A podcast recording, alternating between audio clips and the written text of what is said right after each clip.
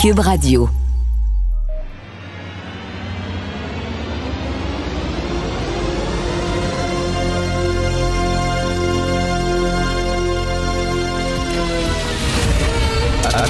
Attention, cette émission est laissée à la discrétion de l'auditeur. Les propos et les opinions peuvent choquer. Peuvent choquer. Oreilles sensibles s'abstenir. Richard Martineau.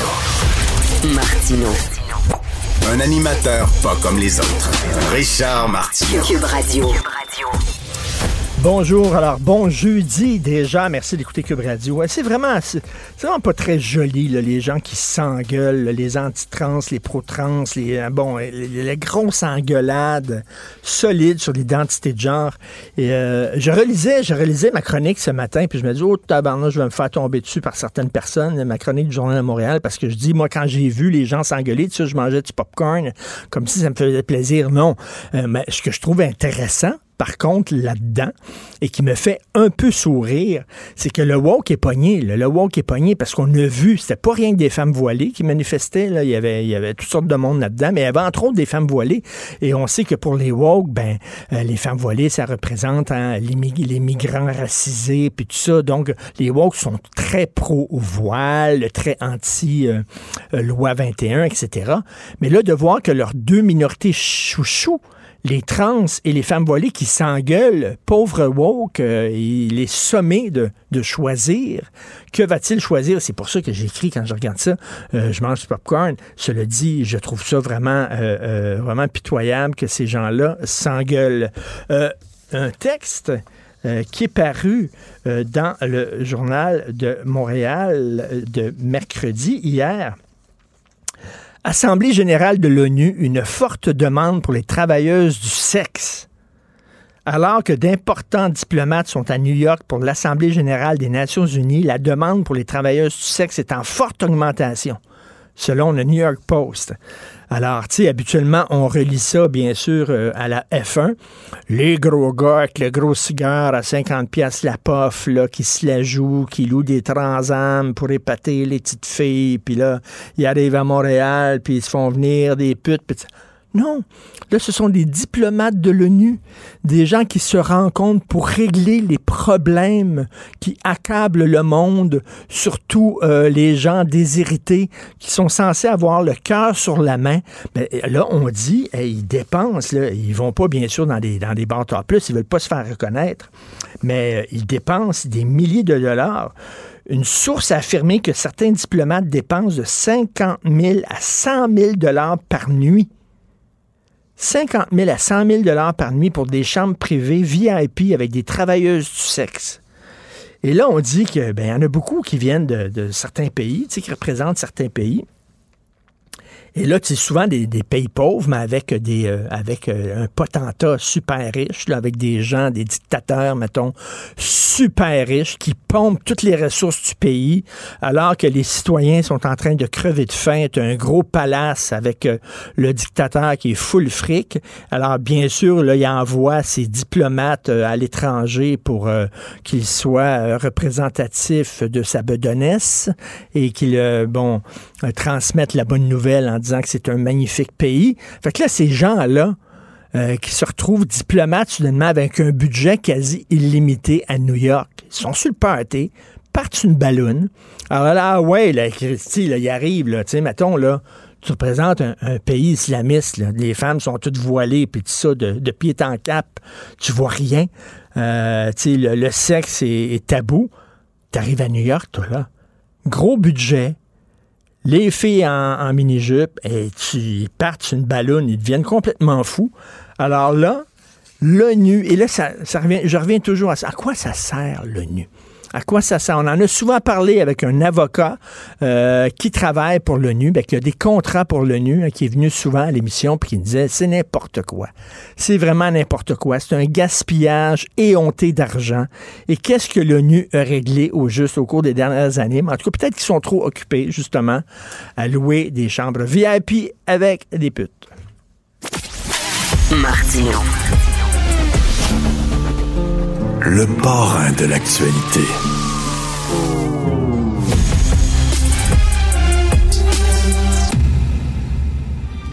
la criminalité, c'est un cycle. Et tu vois, le nouveau procès va se dérouler sans qu'aucun témoin ne se présente à la barre. L'histoire des criminels racontée par l'unique journaliste d'enquête, Félix Séguin. Alors, euh, Félix Séguin qui est avec nous, casquette sur la tête. Alors, euh, mon cher Félix, tu veux me parler de l'ostrogoth en chef? Oui, James William Awad, euh, justement, qui, ben, qui fait l'objet encore de beaucoup d'attention. Pourquoi cette fois-là? Écoute, j'ai été assez surpris quand j'ai vu ça. Je te rappelle le contexte là.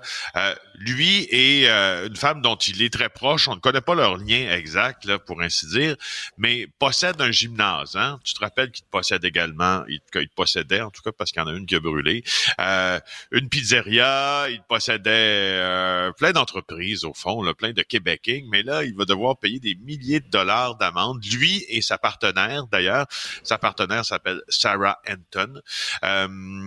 et pourquoi? Ben c'est parce qu'il opère, il a opéré un gymnase euh, à Montréal sans détenir les autorisations nécessaires. Alors, c'est euh, ah. l'Office de la protection du consommateur qui le reprochait d'avoir exercé des activités de studio de santé. C'est ça, un gym pour l'OPC, c'est un studio de santé. Euh, moi, je trouve que ça fait plus son nom, en tout cas. Ben oui. oui, c'est ça. Le nom, c'est Astrofit Gym à Rivière-des-Prairies en 2021, mars 2022, sans avoir de permis. requis par la loi. Alors, de deux choses l'une moi, j'apprends je, dans ça qu'il faut, ça prend un permis de l'Office de la protection du consommateur pour s'ouvrir un gym. Est-ce que tu savais ça, toi? Euh, Moi, je savais pas ça. Non, c'est ça. Mais non, je savais pas ça. Alors, euh, euh Sarah Hinton, la fameuse Sarah Hinton, qui est, qui est, présidente du club sportif à ce moment-là, elle a écopé 3000 dollars euh, d'amende dans cette affaire-là. Pour sa part, euh, Monsieur James William Awad va verser 6000 dollars pour cette même infraction. Il a affirmé à Francis Pilon du Journal de Montréal qui était même pas au courant d'avoir été reconnu. Mais, mais Félix, Félix, nul n'est censé ignorer la loi. C'est pas une excuse, ça, je le savais pas. Eh non, je, c'est ça. Euh, écoute la. Écoute ce qu'il a déclaré aussi au Journal de Montréal. pour être honnête avec vous, je suis pas dans le domaine de la santé, je suis dans la technologie et la musique. Alors tu sais qu'il poursuit aussi une carrière hein, de rappeur et de boxeur. Là, euh, et, et, euh, et, moi, je me rappelle quand on avait fait une émission de JE sur lui tout de suite après ce fameux vol là, de Sunwing, hein, parce qu'on James William Awad, peut-être qu'on ça sonne pas de cloche à quelqu'un. En tout cas, je sais pas si vous étiez sur la planète à ce moment-là, mais c'est lui le vol des influenceurs de Sunwing qui Il était pas vraiment, il était pas sur le vol, mais c'est lui qui l'avait organisé, je crois, c'est ça? Non, non, il était là. Ah, il, était, là. Mais il savait pas, il savait pas que tu n'avais pas le droit de faire un party dans l'avion. Le gars, c'est pas grand-chose, finalement. Oui. Non, non, c'est ça. Il savait pas. Justement, moi, quand j'avais fait une émission de JE le concernant, euh, donc, il y, a, il y a bien des affaires qu'il savait pas, tu sais, euh, parce qu'on a, on a relevé que, tu sais, qu'il était en, en, en, partenariat dans une de ses entreprises avec un fraudeur, il savait pas. Euh, on a relevé aussi qu'il y avait un problème de permis avec ses euh, restaurants, de ses pizzerias, il savait pas. Euh, bref, en tout cas, il y, a, il y a beaucoup de choses qu'il ne sait pas. Et c'est drôle, hein, il, s'est comme un peu volatilisé James William Awad. On, ne le voit plus beaucoup. Euh, pourtant, pour un gars qui avait décidé de se présenter aux prochaines élections, tu te rappelles quand il était revenu euh, du Sud, là, il avait fait une conférence de presse, tel un haut dirigeant de ce monde avec les drapeaux derrière, les drapeaux des États-Unis, les drapeaux du Canada, puis il avait annoncé, peut-être qu'il se payait notre tête aussi, tu sais, vouloir se présenter euh, en politique, puis peut-être devenir premier ministre du Canada. Bref, quel drôle de type ben dont on n'a pas fini. Et, c'est pas lui. Parler, même s'il est discret. Est-ce que c'est lui qui a une statue à son effigie devant sa maison? Ah, pas une, plusieurs. Plusieurs statues à son effigie. Oui, oui, oui. une, une, qui a fait particulièrement le, le, le qui a, particulièrement attiré l'attention le médiatique, oui. Et il se fait appeler euh, senior. Alors, il y a une statue, oui, de, de, de senior devant chez lui. James ben, dans un, dans un, dans un, un, un, un genre de une maison de luxe, là, mais sur un énorme terrain sur lequel il fait il tient de grosses, grosses, grosses, grosses fêtes qui dérangent beaucoup, beaucoup, beaucoup les voisins. Alors voilà. Est-ce que tu as passé ton permis de conduire la première fois, mon cher Félix? Sois franc, honnête. oui, oui, tout à fait. Oui. Écoute, 120 fois, la, la dame a ah, essayé. 120 fois. Driving Miss, ah Miss, Daisy, ça me fait penser au film Driving Miss Daisy. Elle devrait, elle devrait s'embaucher un chauffeur. Là. C'est ça. Alors, euh, il y a une Québécoise qui a échoué 120 fois l'examen théorique de conduite. Il y a six personnes qui se sont rendues au-delà de 90 essais, nous disent Dominique Cambron-Goulet et Olivier Larose dénoyé dans le journal aujourd'hui. C'est assez intéressant. Le directeur de l'Association des écoles de conduite du Québec a eu cette réponse. Il s'appelle Mark Thompson. Il a dit ça n'a pas de sens. Effectivement, à 120 fois, il faudrait peut-être penser mettre euh, euh, une limite. Hein? Alors, euh, alors c'est une dame qui, ben alors qui est-elle? C'est une dame qui est maintenant dans la cinquantaine. Alors, la première fois qu'elle a tenté sa chance, c'était en 2007. Euh, et euh, elle est passée là, plusieurs dizaines de fois là, devant les ordis de la SAQ pour tester ses connaissances du code de la sécurité routière. Il y a un homme dans la quarantaine qui, lui, était rendu à sa 99e tentative l'an dernier. Mais, mais, mais Félix, corrige-moi, corrige-moi. Le test, c'est le même test qu'on fait passer tout le temps. Est-ce qu'on le change régulièrement pour mêler les gens ou c'est le même test? Parce que si c'est le même test, Christy, après dix fois, tu commences à, à savoir c'est quoi les questions qu'ils vont poser, t'allumes un peu. Ben, je, comprends bien, tu sais, mais je, te comprends tout à fait. Mais en même temps, un stop, un angle mort des lumières, ça reste un stop, un angle mort des lumières aussi, euh, indépendamment de l'ordre des questions. On s'entend. Euh, alors, c'est, mais bon, tout ça dans le contexte, Geneviève Côté, porte-parole de la SAC, dit le nombre de personnes qui font 10 tentatives ou plus est de plus ou moins 1% Donc, tu sais, on s'entend. Mais c'est beaucoup, Richard. C'est beaucoup.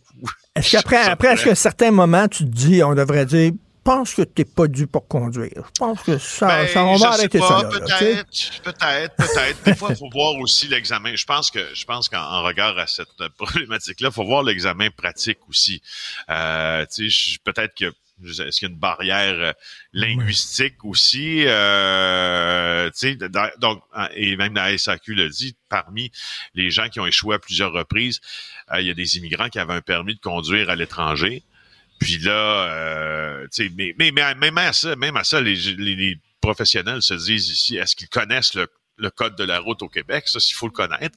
Mais moi, je comprends qu'il y a peut-être une barrière de langue des fois, tu sais. Mais tu sais, ben, il y a euh, des gens, on s'entend, il y a des gens qui ont, qui ont grandi ici, qui sont nés ici, qui sont des Québécois de souche, qui conduisent comme des pieds aussi. Et c'est pas parce que ah, tu passes ton permis que tu es un bon conducteur. Hein. Il y a des gens qui ont leur permis, tu dis, tu sais, la, vieille expression québécoise, coudon, ton permis de conduire, l'as-tu trouvé dans une boîte de Cracker Jack?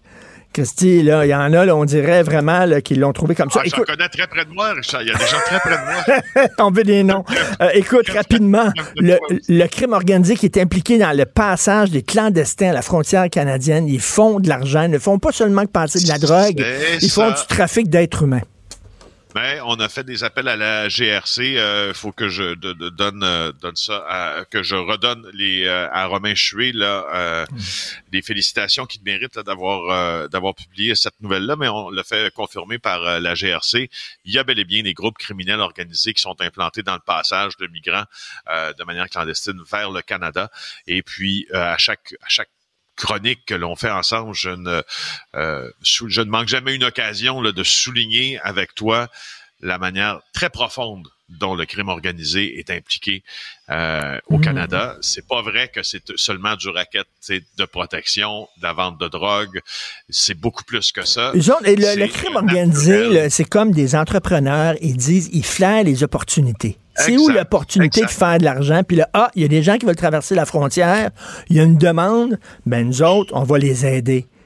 Tout à fait. Et de dire que la mafia ou certains groupes criminels ne touchent pas à certaines activités par quoi? Par pudeur, mais par morale aussi. C'est pas tout à fait vrai. En tout cas, là, on parle euh, d'une frontière physique, mais t'imagines, ils mettent des immigrants des fois sur des bateaux, des rafios qui coulent en plein milieu de l'océan. C'est vraiment dégueulasse. Merci Félix Seguin du bureau d'enquête. À demain. Avis à la gauche. Ben oui, on le sait. Martineau, ça n'a pas de bon sens comme il est bon. Vous écoutez Martino Cube Radio. Cube Radio. Cube Radio. En direct à LCN. 8h45, on joint Richard Martineau à Cube Radio. Salut Richard. Salut euh, Jean-François, une, une, dame qui a essayé 120 fois de passer son permis de conduire. Est-ce que tu connais 120 fois Est-ce que tu connais la chanson Séduction 13 d'Alain Barrière?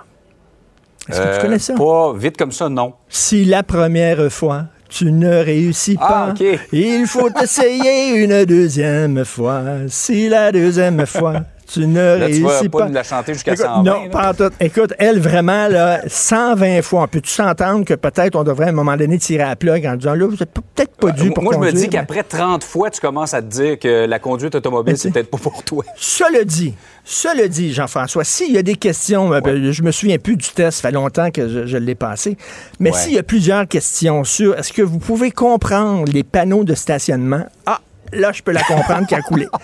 Ça, ça fait 40 ans que je conduis. Je comprends rien Ouais, là-dedans. ouais, ouais. Strictement rien. Là, Ah, donc, là, on peut comprendre peut-être qu'à qu'à Mathieu, bon, 120 fois. Si la 90e fois, tu ne réussis pas, bon. On a compris le principe. Hey, Richard, je me doutais que tu nous parlerais de ça ce matin, tellement ces, ces manifestations, manifestations et contre-manifestations ont retenu l'attention hier concernant la théorie du genre. Toi, tu te demandes, est-ce qu'on est qu'on peut discuter de ça de façon calme et, et posée? Oui, c'est déplorable. Je, tu sais, vraiment, ces deux gangs qui s'engueulaient puis qui se criaient après, alors des, des militants pour les droits des LGBT. euh, il y avait entre autres des trans là-dedans. Et il y avait de l'autre côté euh, des parents, des manifestants qui sont contre le fait qu'on enseigne dans les écoles la théorie du genre. Je comprends les deux côtés. Je comprends les trans qui nous disent qu'il y a de la souffrance là-dedans. Il y a des jeunes qui souffrent, il y a eu des suicides, il y a de la détresse psychologique. Je comprends ça, mais je comprends aussi les gens qui disent enseigner ça à des jeunes gens- enfants, est-ce que c'est pas trop tôt faire ça. Écoute, il y a un texte qui est paru dans le journal de Montréal hier. Une fille du Minnesota, une femme de 21 ans, elle, elle a, euh, elle a subi une mastectomie. Elle s'est fait enlever les deux seins. Elle dit, quand j'avais 16 ans, je traversais une période noire. Elle était en dépression, une période difficile de l'adolescence, le divorce de ses parents. Elle a été agressée sexuellement par un homme qu'elle a rencontré sur Internet. Elle est allée voir des spécialistes, était mal dans sa peau. Ils ont dit, OK, tu souffres de dysphorie du genre, blablabla. Elle dit, je me suis fait enlever les deux seins, etc. J'ai eu une pression pour changer de sexe. Elle dit, je n'étais pas prête à 16 ans pour prendre cette décision-là. J'étais en, en- en crise et tout ça. Donc, tu peux comprendre les gens qui disent, faut y aller mollo, là. Faut pas commencer à sauter là-dessus. Mais je peux comprendre les trans. Le PQ disait, Ouais. ça prend une commission parlementaire pour en parler calmement. C'est pas dans la rue qu'on va discuter de ça. Là, la CAQ dit, bon, on va demander à un comité des sages, il va y avoir des experts là-dedans qui vont nous dire, mais oui, mais c'est comme ça qu'il faut en parler, mais pas en s'engueulant. De même. Ouais. Et je voyais les. Tu sais, je pensais aux woke hier, parce que les woke, tu sais, euh, ils défendent d'un côté les minorités religieuses, ils défendent de l'autre côté les minorités sexuelles. Mais là, quand tu vois, c'était pas seulement des musulmanes voilés, il y avait toutes sortes de gens qui manifestaient Mm. contre les trans. Mais tu sais, le woke est devant une musulmane voilée qui le défend habituellement parce qu'il est contre la loi 21. Mais il est pour cette minorité-là, Ouais. mais les, les musulmanes voilés qui sont très religieuses, qui sont contre les cours d'éducation sexuelle à l'école, euh, qui étaient contre les trans, je me dis, le pauvre woke, il va choisir qui là, dans les deux, les, les deux camps? là? Il va être déchiré. Il va être un peu mêlé, Ouais. il va être déchiré, mais tu sais, Christy, là, à un moment donné, il faut baisser le ton. Ouais. Écoute, c'était dans plusieurs villes au Canada. Il y en a des manifestations comme ça un peu partout en Occident. Euh, à un moment donné, il va falloir en discuter vraiment parce que je pense que tu sais, Mais Richard, honnêtement, politiques entre. Enseigner la théorie de genre, euh, comme on dit, et, disons, euh, montrer une ouverture face à la différence, sensibiliser les, gens, les enfants plus jeunes à ça, et, et ça, c'est quand même acceptable. là. Ben, écoute, ça dépend de ce qu'on enseigne dans les écoles. Il va falloir arriver avec un plan. Là. Mais tu sais, si, euh, il y a- il y a- si on leur dit, ben, tu te sens mal dans ta peau, etc., c'est parce que t'es pas dans le bon corps, t'es pas dans le bon sexe et tout ça.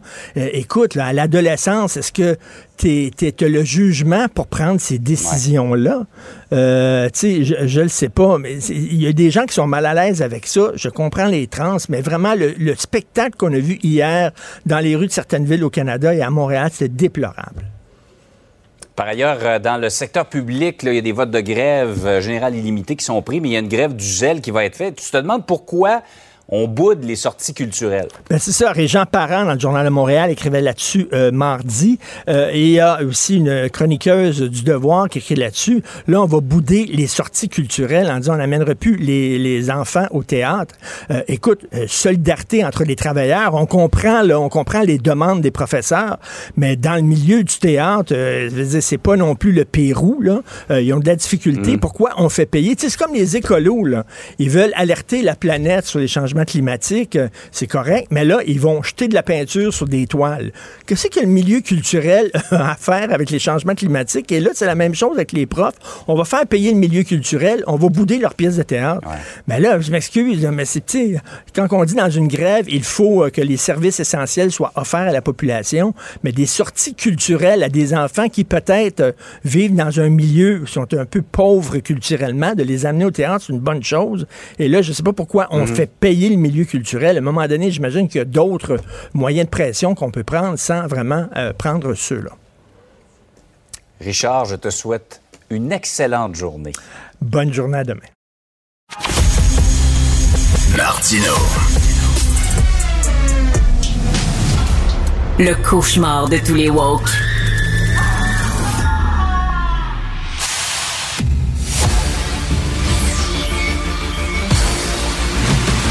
Jean-François Lisée. On va juste dire qu'on est d'accord. Thomas Mulcair. Je te donne 100 raison. La rencontre. C'est vraiment une gaffe majeure. Tu viens de changer de position. Ce qui est bon pour Pitou est bon pour Minou. La rencontre. Lisée. Mulcair. Alors, Jean-François, Justin Trudeau qui a lancé un appel au calme euh, concernant l'implication possible de l'Inde dans l'assassinat d'un ressortissant au Canada. Euh, il, appelle au calme, mais, c'est lui qui a parti à la machine. C'est lui qui a mis le feu c'est le, le pompier pyromane. Ben oui. mais, euh, mais, mais, je comprends parce que, donc, on a une communauté indienne, on en a parlé euh, euh, cette semaine avec Tom, très importante au Canada, une communauté sikh aussi.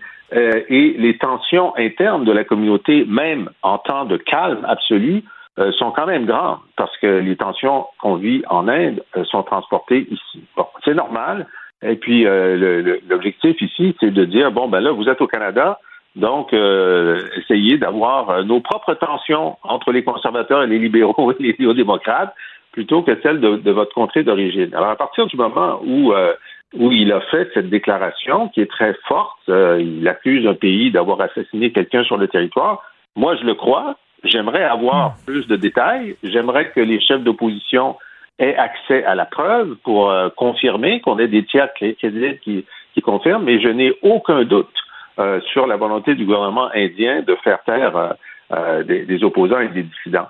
à partir du moment où il a dit ça, évidemment, c'est une énorme nouvelle. et là, la, riposte indienne, c'était de dire bon, on arrête de, négocier un, traité de libre-échange on renvoie euh, votre espion en chef. Hein, les diplomates qui ont été envoyés, c'est l'espion en chef des Indiens au Canada et l'espion en chef du Canada en Inde. Et puis, euh, on dit à nos ressortissants que c'est un peu dangereux d'aller au Canada parce qu'il y a un sentiment anti-indien. Fait c'est pas une mauvaise idée de dire euh, bon, on a dit ce qu'on avait à dire, il faut pas escalader. Moi, je suis pas, euh, je suis pas euh, choqué de ce, de ce, disons, de ce recalibrage.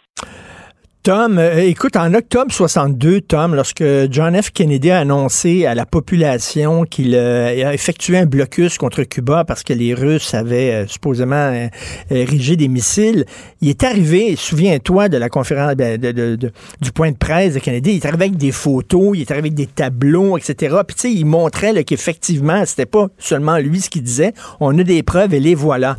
c'est ça qui manque dans, dans l'histoire de Justin Trudeau. Il a sorti ça comme ça, mais on aucune preuve, on n'a rien, là. Oui. Puis euh, même si je suis à pause opposé avec Pierre Poilievre sur la politique et les orientations, je peux dire que son premier réflexe était excellent. Il a juste dit Très bien, notre premier ministre vient de dire ça. Est-ce qu'on peut avoir des preuves? C'est un peu euh, ce que Jean-François vient de suggérer. J'ajouterais, Richard, qu'en l'occurrence, c'est pas juste la, nomenclature, la, liste que Jean-François vient de donner. Ce matin, l'Inde a annoncé que la compagnie, en fait, c'est un peu compliqué, mais il y a une compagnie qui sous-traite pour le Canada pour faire des visas pour venir visiter le Canada et ils ont bloqué dorénavant. Les gens pourront plus quitter l'Inde pour aller au Canada. Là, là, là ça s'appelle une escalade. Et moi, je, suis plutôt porté à croire que les services de renseignement ont bel et bien donné au premier ministre de l'information qui indique ça. Mais est-ce qu'on peut quand même dire que sauver la peau de Trudeau est la seule priorité à Ottawa et ça peut être hmm. dangereux parce que peu importe les conséquences à long terme pour le Canada, les libéraux semblent prêts à faire n'importe quoi à court terme pour sauver leur peau. Après un été de torpeur, ils étaient 15% en arrière dans les sondages, ils arrivent, ils sortent ça de leur poche arrière. Mais il l'a pas appris le matin même.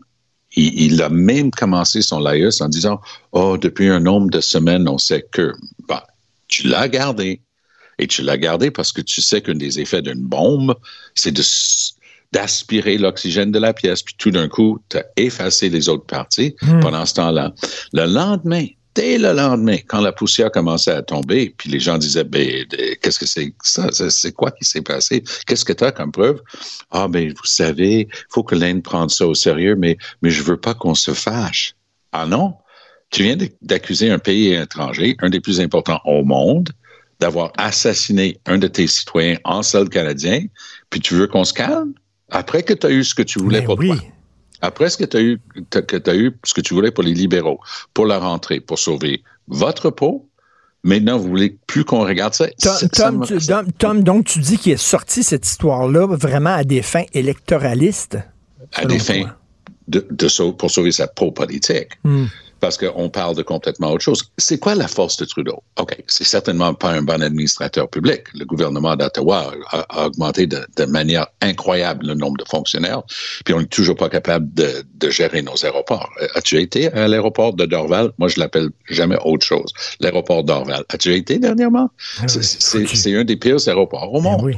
Alors, c'est une catastrophe. Ah, ils vont dire, mais ce sont des autorités locales. Oui, mais qui est en charge de ça? C'est Transport Canada. On va, s'entendre que l'ultime responsabilité, c'est quand même le gouvernement du Canada. C'est leur juridiction exclusive, l'aéronautique.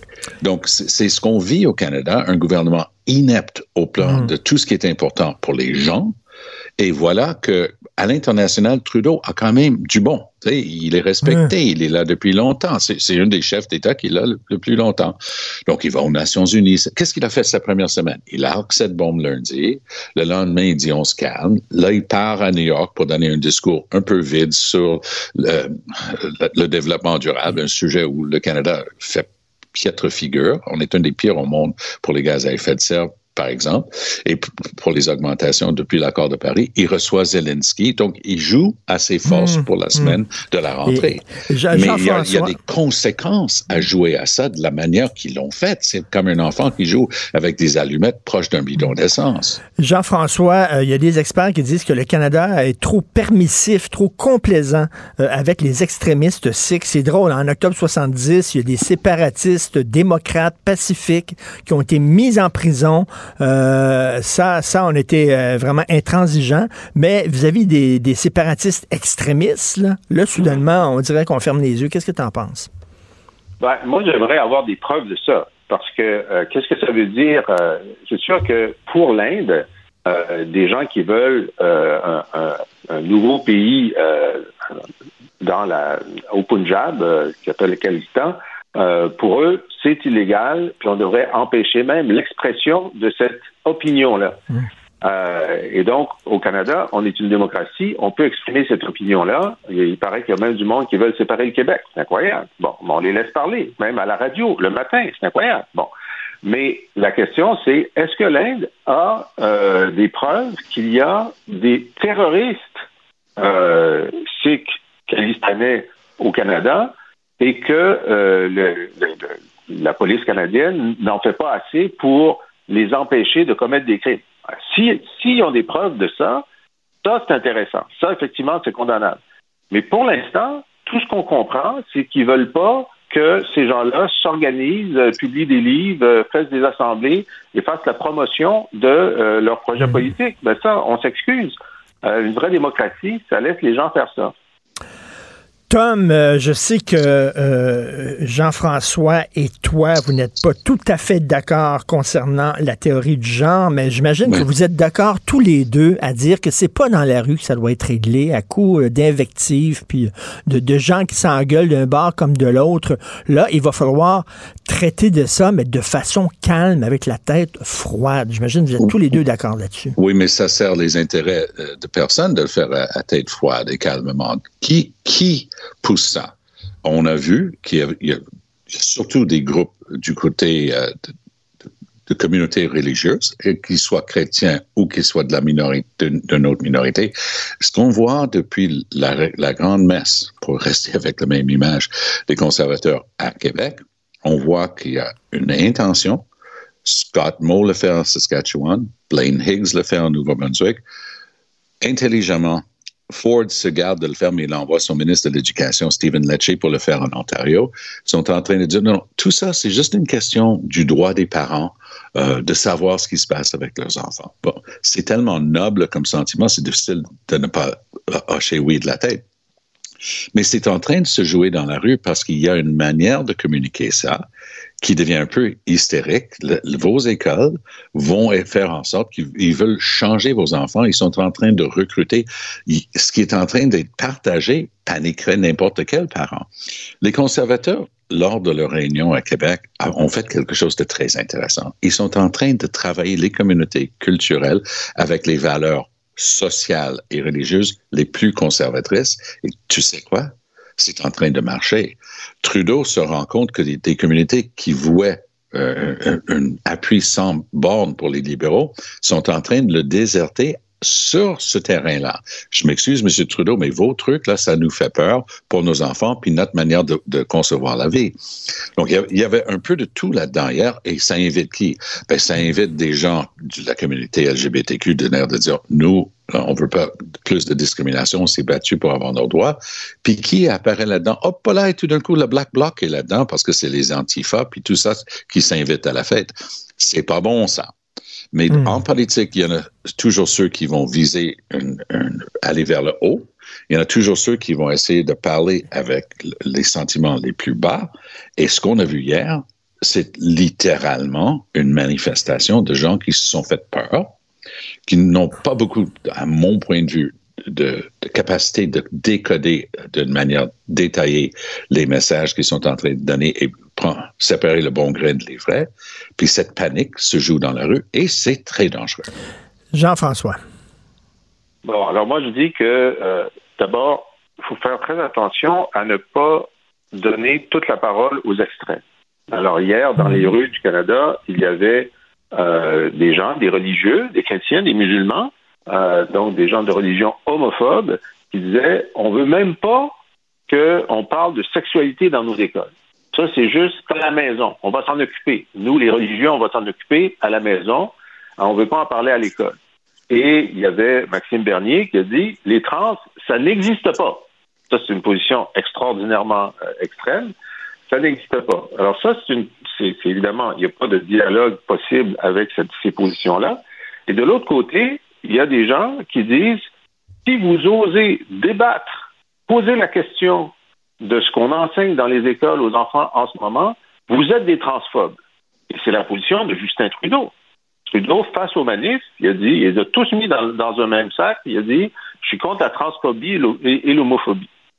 Alors que Angus Reid nous dit que 80% des Canadiens sont contre l'idée que les parents ne soient pas informés que leurs enfants à l'école aient décidé de changer de pronom, de changer de nom ou d'être dans un, dans un processus d'affirmation de, genre, c'est-à-dire de, transfert de genre. Fait Il y a 80 des Canadiens qui sont disponibles pour un discours qui pourrait les amener à l'extrême, mais ils sont aussi disponibles parce qu'on leur demande la question est-ce que vous êtes pour la reconnaissance des gays, des trans, euh, la, la, la, la, tolérance et l'enseignement de la tolérance? Ils disent oui. Ils disent oui.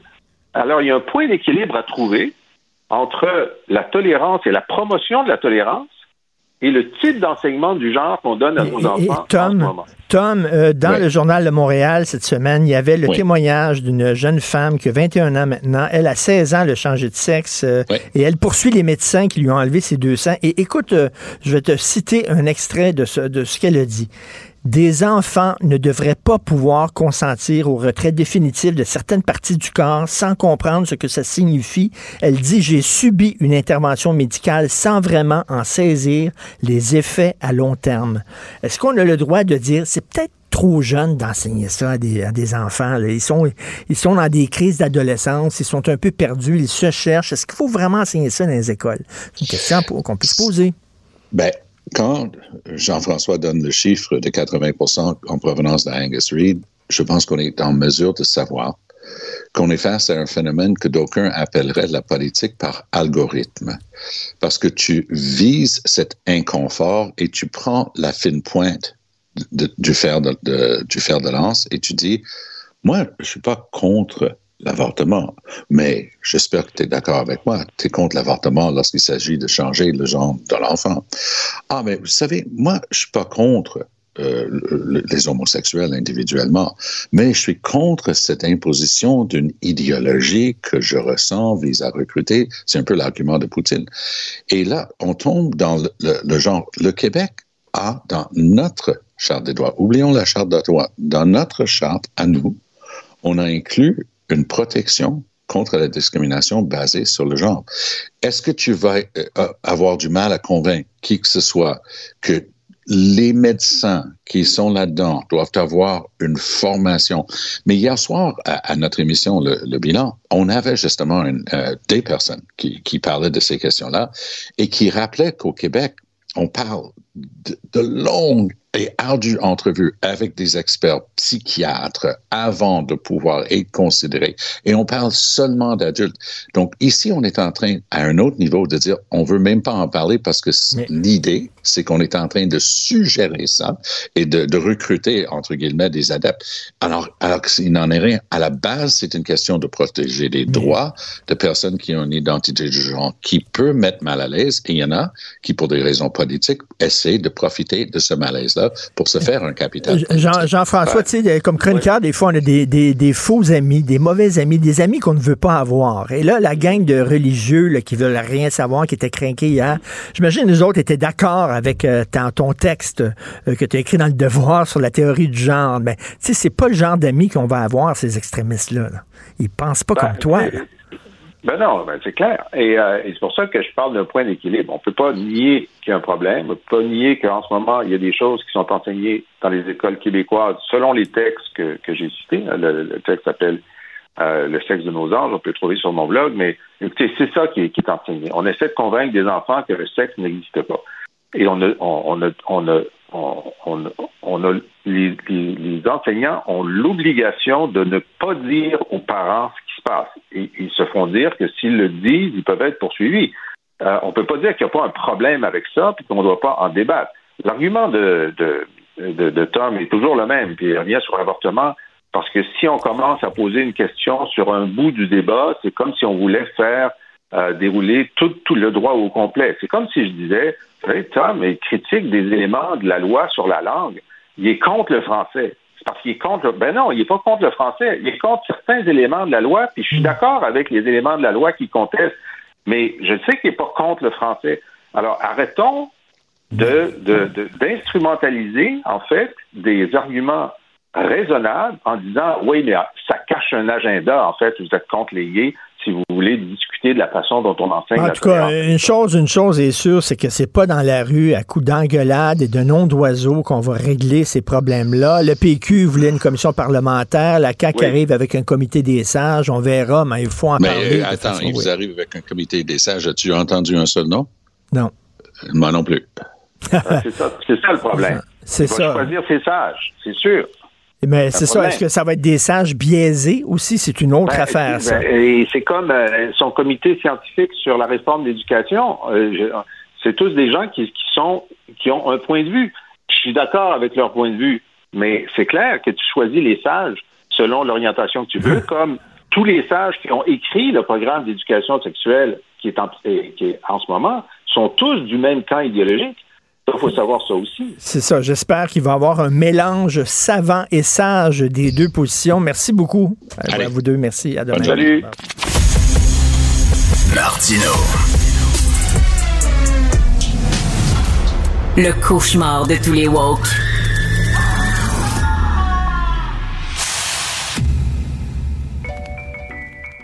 Je te rappellerai que 1,3 milliard, 44 milliards de dollars. c'est beaucoup, beaucoup d'argent. À partir de cet événement-là, il y a eu un point de bascule. Un directeur de la section argent, pas comme les autres. Yves Daou. Donnez, donnez vos données, donnez, donnez-moi. Donnez, donnez vos données, tout le monde à poil. Donnez, donnez vos données, donnez, donnez-moi. Donnez vos données, tout le monde à poil. Alors, tu veux parler de cette, euh, cette loi justement en vigueur demain qui risque de faire mal à nos PME. C'est quoi cette loi-là? En fait, Richard, euh, je regardais ce matin dans mon courriel personnel de Gmail, puis j'ai été voir dans courrier indésirable. Écoute, il y a une avalanche de courriels qu'on reçoit. J'ai aucune idée comment ça se fait qu'ils ont mon adresse personnelle. Et je sentais que les gens vivent ça là, continuellement.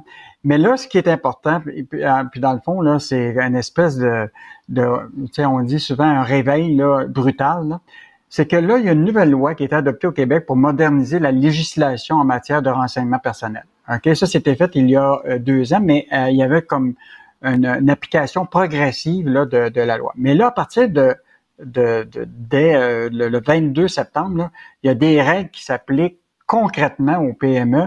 Et là, c'est le branle-bas de compas, je te dis, là, dans les officines des, des, compagnies de marketing puis dans les bureaux d'avocats parce que la loi leur rentre en vigueur puis elle oblige déjà là, les obligations de mettre en œuvre un cadre de gouvernance en termes de matière de renseignement personnel, l'obligation de transparence, d'avoir une personne qui est responsable de la protection des renseignements. Écoute, la liste s'allonge des obligations que les entreprises vont devoir avoir pour euh, respecter ça. Et là, imagine-toi les amendes, euh, Richard. Là ça peut aller là jusqu'à 25 millions si tu gères mal les, données. Euh, tu peux avoir évidemment des litiges autour de ça. Écoute, on a parlé au, euh, à une compagnie qui est spécialisée dans le marketing auprès des PME, qui gère les données des PME, Jean-François Renault, puis il dit, là, écoute, c'est, euh, c'est peut-être le coup de pied que les entreprises avaient besoin aujourd'hui pour pouvoir protéger les données des gens parce que c'est devenu un enjeu majeur et il y aurait seulement 3% des PME qui respectent actuellement les exigences de la loi actuelle ah qui a déjà été adoptée. Ça veut dire qu'ils n'ont même pas personne responsable de. Tu sais, puis comme le, Jean-François Renault nous expliquait, c'est qu'il dit, écoute, c'est fini là d'avoir toute ta liste de clients sur Excel, puis que l'employé s'en va un soir à la maison, puis euh, il regarde ses données personnelles, tu sais, combien de clients il y a eu.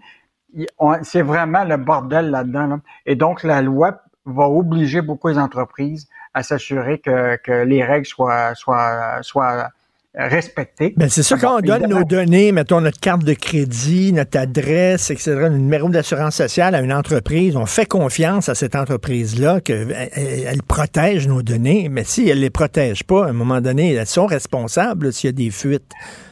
Ben là, c'est clair, la loi là, fait en sorte qu'elle ne peut pas remarqueter, là, si tu veux, les données euh, de personnel qui ont colligé là, sans avoir le consentement de l'utilisateur. Et ben là, je, ne sais pas si tu as remarqué, des fois, là, tu vas sur des sites web, là, ils te posent toutes sortes de questions, autorisez-vous, autorisez-vous, c'est commencé déjà, là. Puis évidemment, les gens euh, cliquent là-dessus, oui, oui, oui. Et donc, ça, c'est une forme déjà de consentement qui est faite par, par les gens. Mais si tu n'as pas fait de consentement, là, puis que les données sont utilisées, les entreprises sont dans le mais, mais mettons, là, je vais là, sur, euh, je sais pas, Internet, puis je fais des recherches pour des mmh. souliers noirs. J'ai besoin de souliers noirs. Mmh. Je fais des recherches pour des mmh. souliers noirs. Puis au cours des jours suivants, tiens, regardons ça, il y a plein de pubs de souliers noirs qui apparaissent. C'est que quelqu'un, il y a, quelqu'un qui a vendu euh, les données disant que ce gars-là a besoin de souliers noirs. Alors envoyez vos pubs de souliers noirs à ce gars-là. Vous risquez d'en vendre. Il y a quelqu'un qui a donné ces données-là qui les a ces données-là. Mais Richard, probablement que tu as été sur le site, justement, mettons, de, des souliers, puis tu t'en es peut-être pas aperçu, mais à un moment, il t'a demandé... Des cookies. Euh, acceptez-vous les... Oui, acceptez-vous. Mais là, il t'a quand même un bouton, s'il vous plaît, regardez le, à quoi c'est quoi votre obligation? Si tu vas voir ça, c'est à 26 pages. Donc, euh, imagine-toi si les gens vont lire 26 pages, comprends-tu, de détails de... La réalité, c'est que tu acceptes que de façon anonyme, tu comprends-tu? C'est sûr que Facebook, c'est pas que Richard Martineau se charge des souliers, mais ils savent très bien qu'ils font des liens entre, euh, évidemment, les le. Facebook, les algorithmes. là. Ben Écoute, oui. on est rendu là hein, dans, la- dans, dans le monde numérique, mais en même temps, ce qui est important, c'est de s'assurer que s'il y a des incidences de confidentialité, que ça soit rapporté et transparent. Oui. Je veux juste te rappeler là, que déjà, là, au Québec, la Commission d'accès à l'information a reçu plus que 300 incidents euh, de confidentialité. Ça touche presque un, un demi-million de Québécois. Puis ça, c'est juste qu'est-ce qu'on connaît. Là, hein. c'est, euh, et donc, Non, il euh, était temps qu'on moi- passe une loi euh, là-dessus, c'est sûr et certain. Écoute, en terminant, Michel Girard, grosse chronique. on est des champions de l'inflation au Québec? Et ah, écoute, c'est incroyable l'analyse que Michel Girard a faite ce matin. Là. Lui, il a analysé sur deux ans et demi, de février 2021 à août 2023, euh, ce que ça représentait l'inflation. Écoute, quand tu regardes ça, ça, fait peur parce que ce qui est intéressant, c'est que tu te retrouves avec de l'inflation sur deux ans qui, qui dépasse le 14% mais ce qui est fascinant, c'est que plusieurs des items, c'est beaucoup plus cher, mais ce qui est encore plus intéressant, sur cette même période-là, le salaire à temps plein moyen a augmenté seulement de 9% Ça veut donc dire que c'est sûr là, que la majorité des Québécois se sont appauvris euh, au cours de, de- de l'année. Et ce qui m'a fasciné dans cette chronique-là, Richard, c'est la proportion que les gens accordent à leur budget pour les trois items qu'on s'est parlé récemment. Le logement, l'inflation, puis le transport. Juste ces le trois-là, logement, l'alimentation puis le transport. Oui, en fait, oui, c'est ça. Et donc, ces trois items-là, là, ça représente 70% du budget. Puis là, dans le 70% le, le logement, c'est presque 28% Ça veut dire qu'il reste 30% du budget pour les gens, pour le reste. Et donc, là, si ton logement prend de l'ampleur comme il est maintenant avec les augmentations qu'on voit déjà, euh, euh, comme Michel le, le- le- le présentait, où ce que tu écoutes, tu es plus que 30 dans certains, dans certains secteurs. Si tu rajoutes les ceux qui sont propriétaires de prêts hypothécaires, ça veut dire que qu'est-ce qui est compréhensible dans ton 70% La bouffe. À part de- c'est la bouffe. C'est la bouffe. Les gens vont manger moins, vont manger plus mal, ils vont manger, je sais pas, là, tiens, du fast-food pas cher avec des trios pas chers. Fait qu'on va manger. Non, mais c'est ça, là. Hein, Puis, puis là, la pression que va avoir les employeurs ou ce que les employés, parce que là, moi, je vois ce qui se passe aux États-Unis, puis ça va peut-être arriver ici, c'est que les, les, les gens vont être en demande de- d'augmentation de salaire qui va faire en sorte que ça couvre, tu comprends-tu, l'in- l'inflation? Mais aujourd'hui, ce qui est clair, c'est à partir de ces données-là, les gens n'ont pas les revenus pour payer ces Oui. augmentations-là, donc ils n'ont pas le choix de, de regarder leur budget puis de. Non, les- Écoute, on est dans un.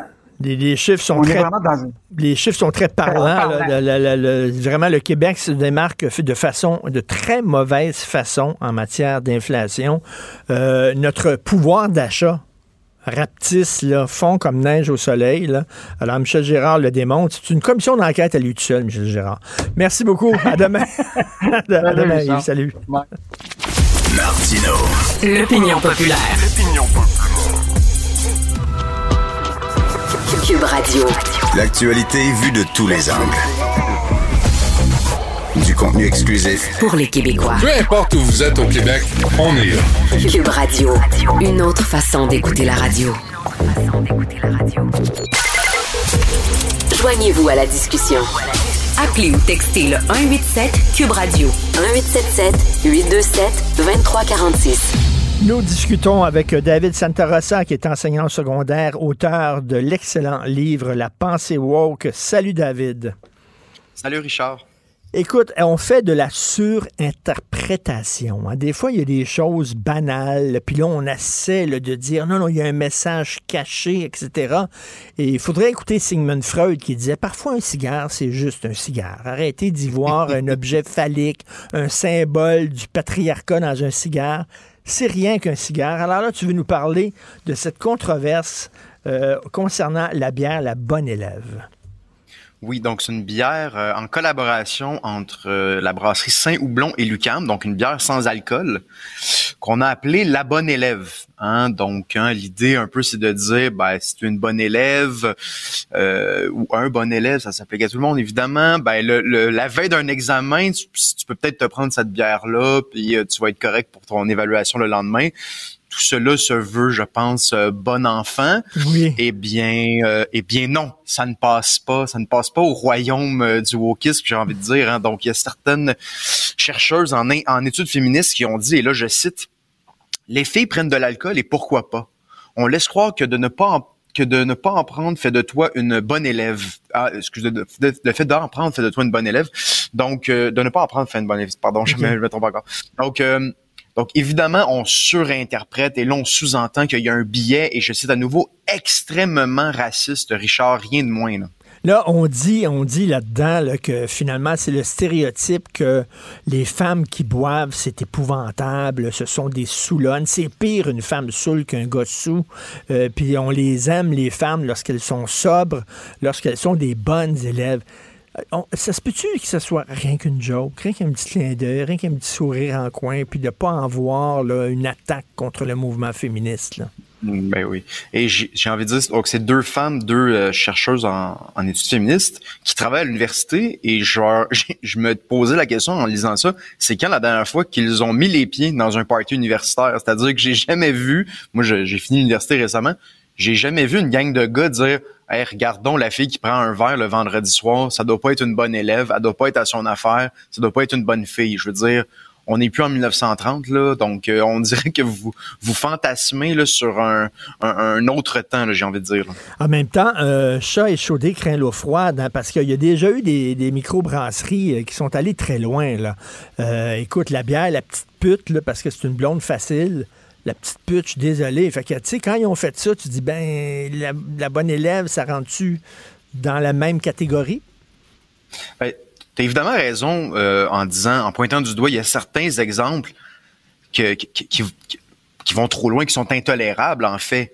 Mais euh, mais non, je veux dire, la bonne élève, on n'est pas du tout là-dedans là. Euh, tu puis à nouveau, hein, on essaie de faire comme si ce stéréotype-là de la bonne élève, qui est un stéréotype qui existe. Hein. Moi, je suis même, enseignant, donc il y a un stéréotype de la bonne élève, comme s'il était si nocif que ça. Hein, donc, euh, j'ai pas l'impression qu'il il commet tant de dommages comme stéréotype. Au contraire, peut-être qu'on peut davantage se tourner vers ces stéréotypes-là positifs. Moi, j'aurais envie davantage de développer un stéréotype du bon élève, j'ai envie de dire, parce que trop souvent, ce sont des bonnes élèves, mais pas de bons élèves. Donc, euh, oui, les stéréotypes, je veux dire, ils nous aident à comprendre le monde et ils, ils ont, ils ont beaucoup moins d'effets euh, négatifs qu'on pense, je pense, du moins sur les stéréotypes. euh, Ben pourquoi c'est toujours féminin, là, tu sais, on, Archibald, ils ont la bière qui s'appelle la chipie, puis bon, euh, il y avait des bières quasiment, c'est des vieilles filles, que c'est tout le temps des filles. On peut se poser la question, là, nommer une bière avec un, avec un gars, là, tu sais, le beau-frère, ou je sais pas trop quoi, le mononcle, la bière mononcle, il y en a une que c'est le mononcle, d'ailleurs, qui ressemble énormément euh, à Philippe Lorange. Tu regarderas euh, un de tes chroniqueurs, là, tu regarderas. C'est une des blagues qu'on fait régulièrement. Là, la, la bière, la mononcle ressemble énormément à Philippe Lorange. Donc euh, voilà. Oui, ça, c'est souvent euh, des filles. euh, ben, j'ai j'ai l'impression qu'il y, a- il y a un enjeu marketing là aussi. Euh, mais je veux dire, il y a une différence entre les sexes, ça va de soi, mais ça veut, ça, ça ne veut pas dire que c'est euh, c'est- c'est c'est délétère à l'égard des femmes pour autant. Et et c'est ça, c'est-à-dire que là, on s'entend, c'est relativement banal. Et il y a une des chercheuses dans l'article qui dit qu'on aurait dû se tourner vers la loi visant à prévenir et à combattre les violences à caractère sexuel dans les établissements d'enseignement supérieur. C'est fort de café en titi, là, je veux dire. Donc, c'est vraiment, on veut polisser le discours, euh, la moindre trace d'humour, et c'est- moi, c'est vraiment ça que je, reçois, que je retiens, la moindre petite trace d'humour euh, ne sera pas tolérée. Ah, non, non, C'est attends, attends, non, non, si c'est envers un gars, c'est parfait. Ça passe. Euh, regarde la, pub de Catherine Levac là, contre euh, la vitesse au volant. Elle appelle le gars mon petit chaton, mon chaton. Euh, je me souviens d'une pub, à un moment donné, c'est une fille qui conduisait une auto, elle pogne le gars, puis elle le sac dans le coffre de son genre, par rapport. Là, tu as le droit. Si tu ris des hommes, il n'y a personne qui va dire c'est épouvantable, il n'y a personne qui va en faire une lecture idéologique. Ça, c'est correct. Fait qu'on devrait dire aux gens de la milieu de la publicité, riez des hommes blancs de plus de 50 ans, vous allez avoir la paix. Personne ne va s'énerver. Oui, ben c'est c'est ce qu'on remarque de plus en plus et même au-delà de ça, je, je lisais, vous pouvez aller voir ça sur mon Twitter. Monsieur Bocoté aussi l'a partagé sur son Twitter. Une femme, une réalisatrice à Radio-Canada, qui dit sans vergogne qu'elle déteste les, les qu'elle détestait les blancs euh, lorsqu'elle vivait en Afrique ou en, même en France, elle détestait les blancs. Elle dit ça comme si de rien n'était. Donc c'est toujours un peu tolérable.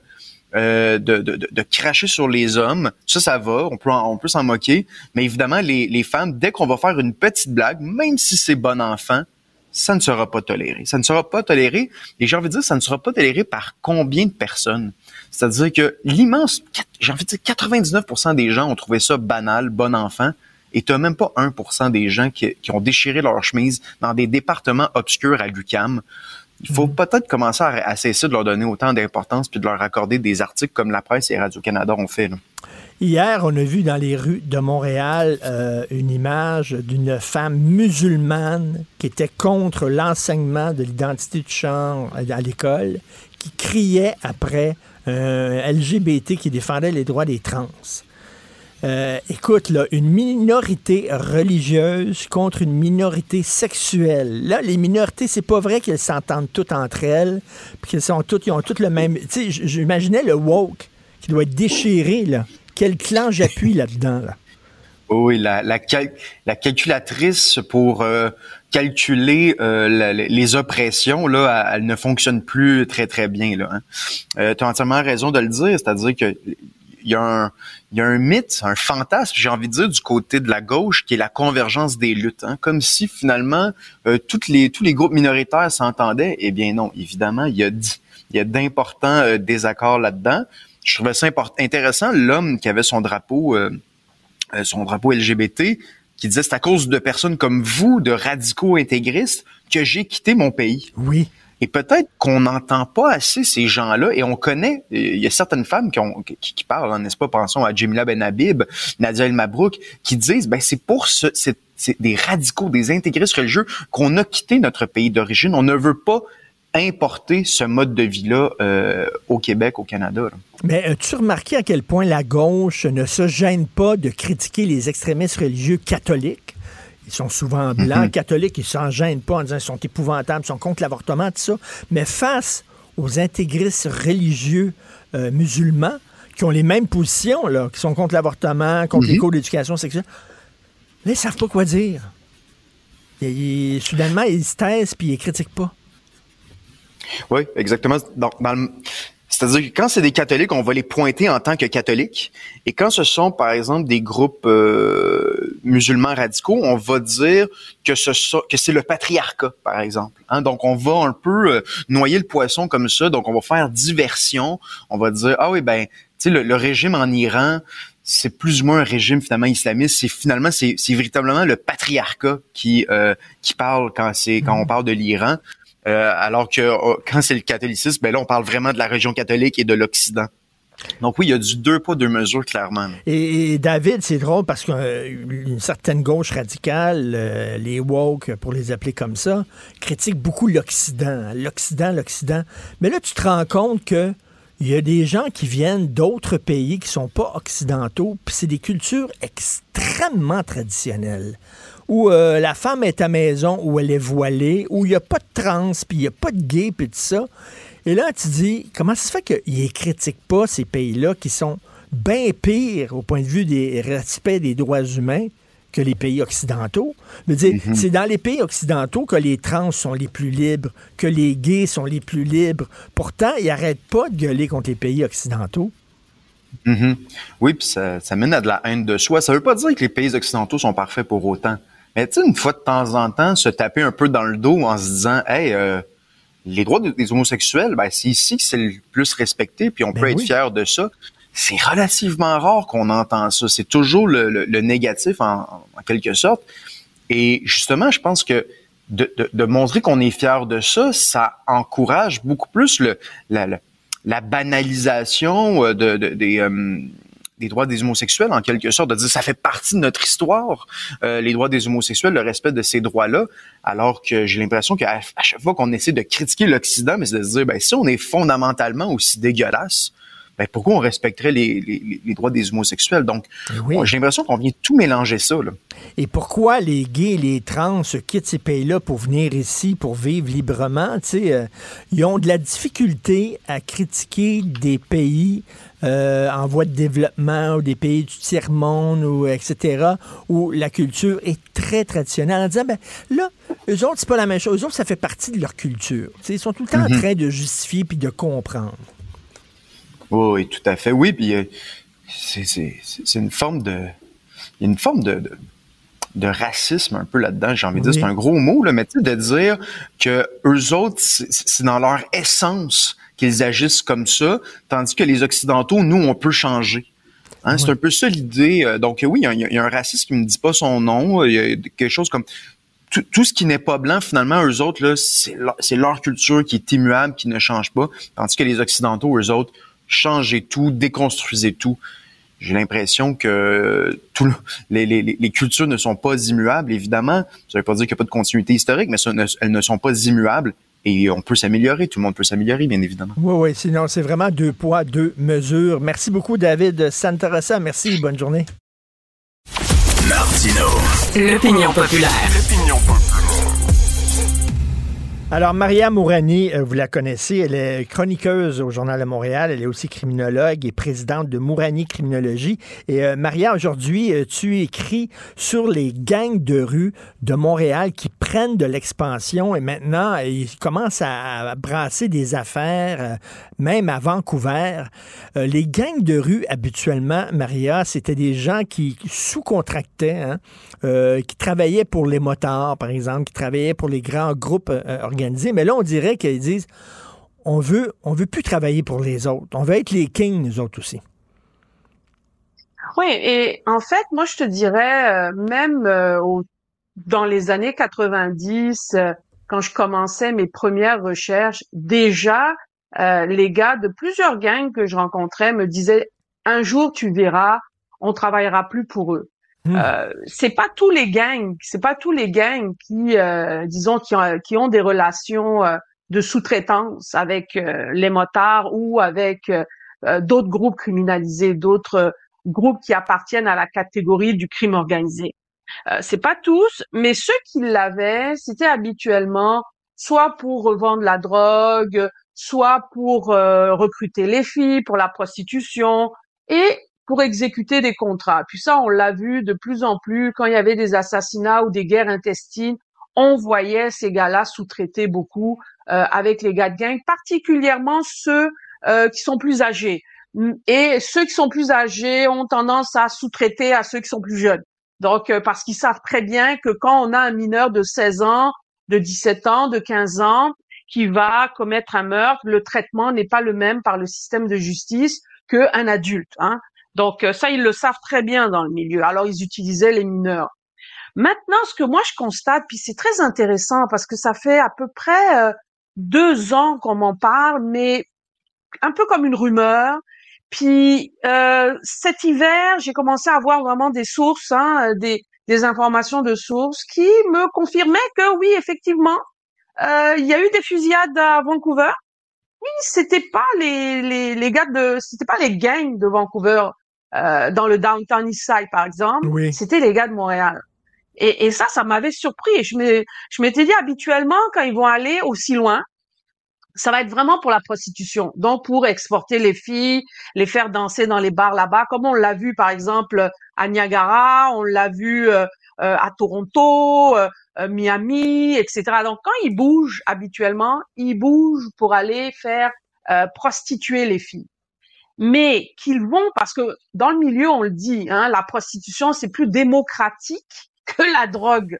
La drogue, c'est plus complexe parce que il y a des territoires, il y a des marchés, euh, il y a des euh, spécialités. Euh, certains groupes font plus l'ecstasy, d'autres c'est plus la cocaïne, le crack. Donc, il faut respecter ça parce que sinon tu risques de te faire tirer dessus.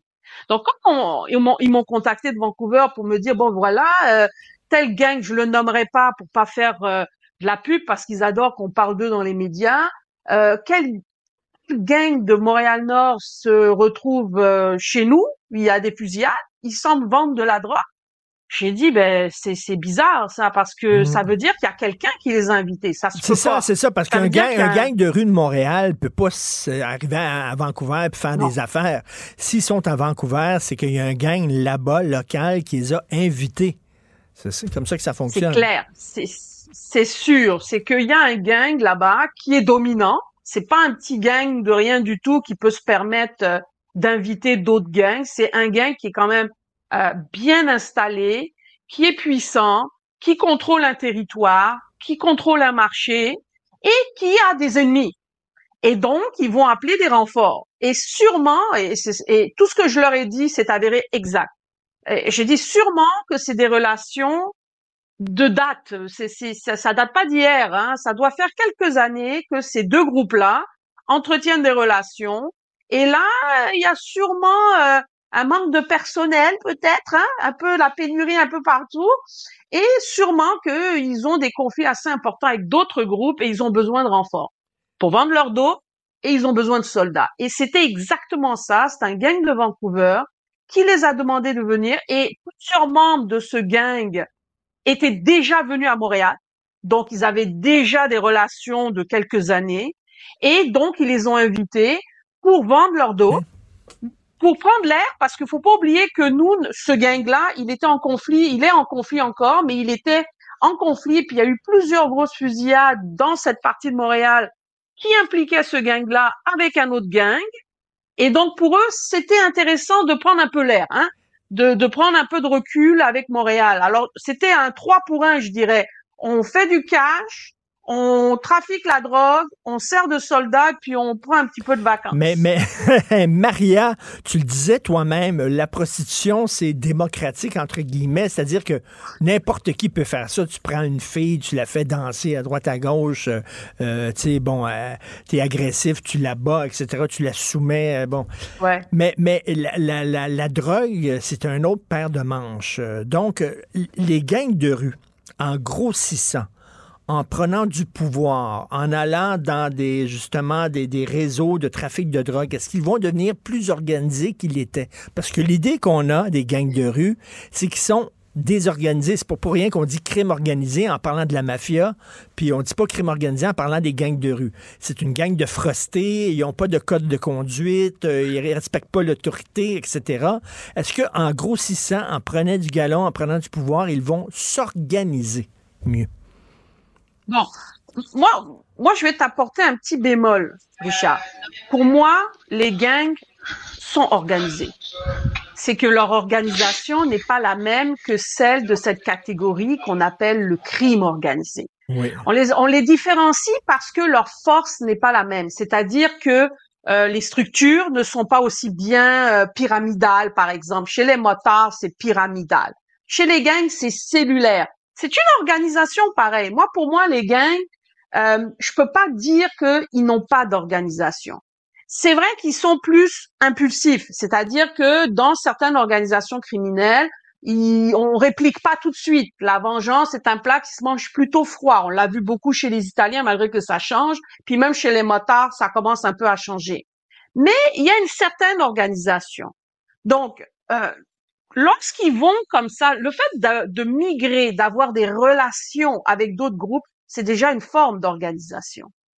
L'impression que nous avons lorsque nous voyons les, les actions qui sont faites par les gangs, c'est une impression qu'ils sont désorganisés parce qu'ils sont plus impulsifs. Ils vont répliquer n'importe quand, n'importe où, etc.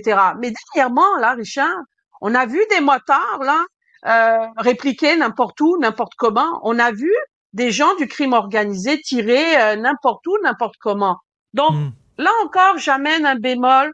Même le crime organisé commence un petit peu à changer, à avoir des techniques inhabituelles. Souvenons-nous de cette dame qui s'est fait tirer dans dans sa voiture alors que techniquement on touche pas aux femmes et aux enfants dans la mafia. Exactement. Y a- donc, il y a des donc, trucs qui je pense qu'on a vu trop le parrain, tout le monde. là, Tu sais, dans le parrain, là, C'est ça. ils ont un code de conduite, puis il y a des choses qui se font pas, puis etc. Puis c'est la mafia italienne, puis les Italiens, la famille, c'est important. Là, c'est plus ça, là. Euh, c'est pas vrai que c'est comme ça. Ils peuvent être aussi erratiques que les gangs de rue. Oui, tout à fait. Et on l'a vu, par exemple, celui qui s'est fait tirer dans le, le stationnement du centre Eaton, euh, du, du centre Rockland. Euh, le, celui qui s'est fait tirer au Sheraton en pleine communion. Euh, donc, moi, je mets des bémols maintenant dans tout ça.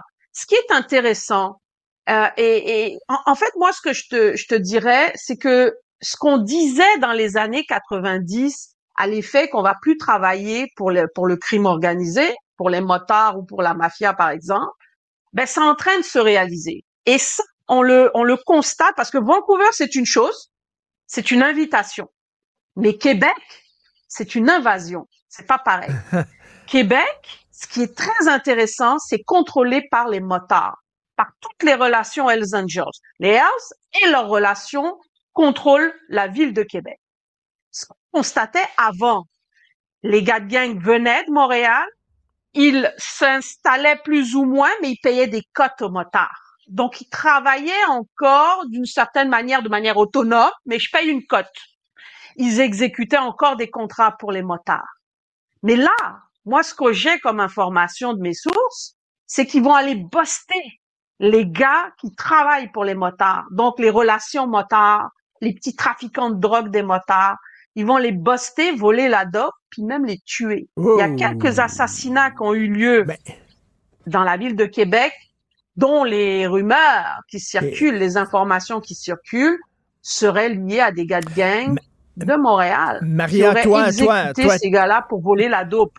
Tu es une criminologue, tu as, des sources sur le terrain. Tu vois, moi, ma, ma vision du comment dire hein, passe par le cinéma. OK, bon, alors, j'ai revu, j'ai revu récemment Scarface de Brian De Palma. Puis, tu sais, Al Pacino, c'est un petit bum qui commence à grimper les échelons dans le milieu du trafic de drogue. Puis, il travaille pour un gars là, qui est un kingpin, le crime organisé. Puis, à un moment donné, il dit Moi, je suis capable de faire mieux que lui. Puis, il tue. Il le fait tuer. Je vais prendre sa place. Euh, Est-ce qu'il y a ça dans les gangs de rue? C'est-à-dire qu'avant, peut-être, on respectait euh, le crime organisé. Puis d'ailleurs, quand, quand les, petits gars s'énervaient un peu trop dans les gangs de rue, la mafia envoyait quelqu'un en disant Vous allez vous calmer, les petits gars, parce que c'est pas. Là, on dirait que les gangs de rue regardent les, les grands groupes organisés, puis ils leur disent Putain, on s'en fout de vous autres. Est-ce que c'est un peu comme ça? En fait, il y a plusieurs, il y a plusieurs choses là-dedans. C'est que d'une part, ils les ont jamais aimés, mais ils étaient pognés avec. Donc c'est une rancune d'années qu'ils ont envers le crime organisé. Ils ont une admiration aussi envers, les- envers les- euh, la mafia italienne. C'est très glamour dans le milieu criminel, surtout chez les jeunes. Alors eux, ils voient ça un peu comme euh, dans le parrain. Le parrain a eu beaucoup d'influence quand même, faut le dire. Donc, ils les admirent, ils admirent le cash qu'ils font, puis en même temps, ils peuvent, ils peuvent pas les blairer. Parce que c'est des gars qui aiment pas être contrôlés. Il y a personne Ouais. qui aime ça être contrôlé. Il y a personne qui aime ça être en bas de l'échelle aussi, là. Puis, ils savent très bien que ces gars-là sont des racistes. Les, les motards, c'est raciste. Le recrutement à l'intérieur des motards, c'est juste québécois, Blanc de souche. canadien, français. Blanc de souche. La mafia, c'est leur italien. La mafia, c'est italien. Donc, italien, si t'es noir, si t'es noir puis t'es latino, ben tu t'en vas dans les gangs de rue.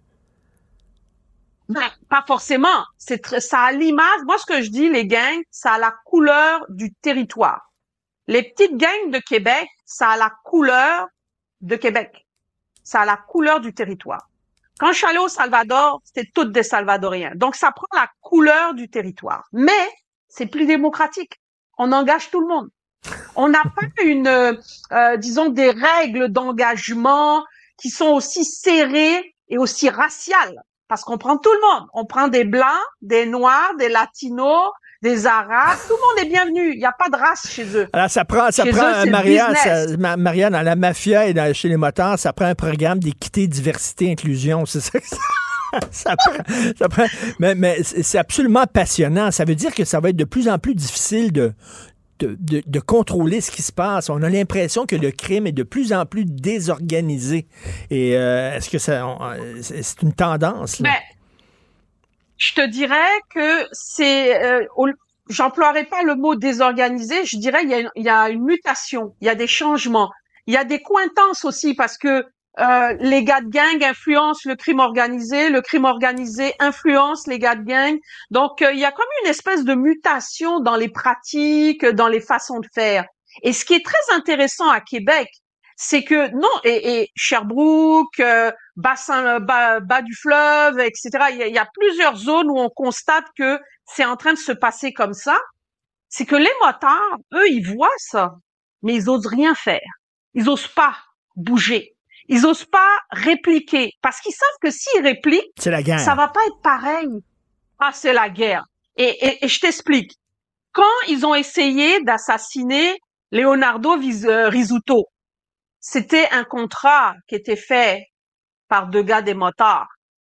Mais t'as vu comment ça s'est résolu? Les gars sont allés voir euh, les Italiens pour leur pour le clan Risuto pour leur dire bon que désolé c'est pas nous c'est pas nous mais c'était eux c'est pas nous, c'est pas nous, euh, on a fait une bêtise, euh, on va se mm. calmer. Puis le clan Risuto a été très euh, bon joueur.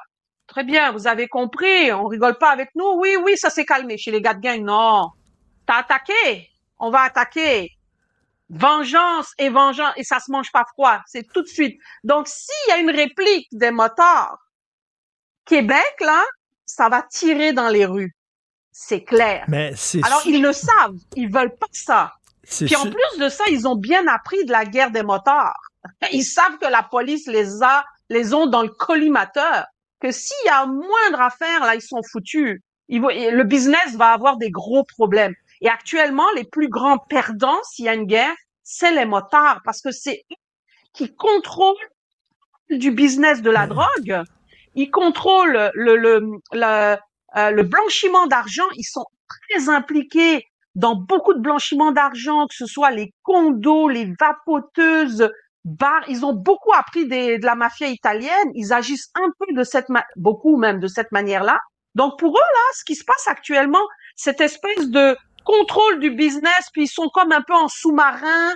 On n'entend pas trop parler d'eux. Ils sont correct. Ils sont mais, ils adorent ça. Un texte très intéressant, justement, qui nous permet de mieux comprendre ce qui se passe sur le terrain. C'est toujours passionnant de parler avec toi, Maria Mourani. Et euh, comme tu dis, le crime organisé en a plein son casque. Tu dis ça dans la, le titre de ta chronique. Merci beaucoup, Maria. À la prochaine. Bonne journée.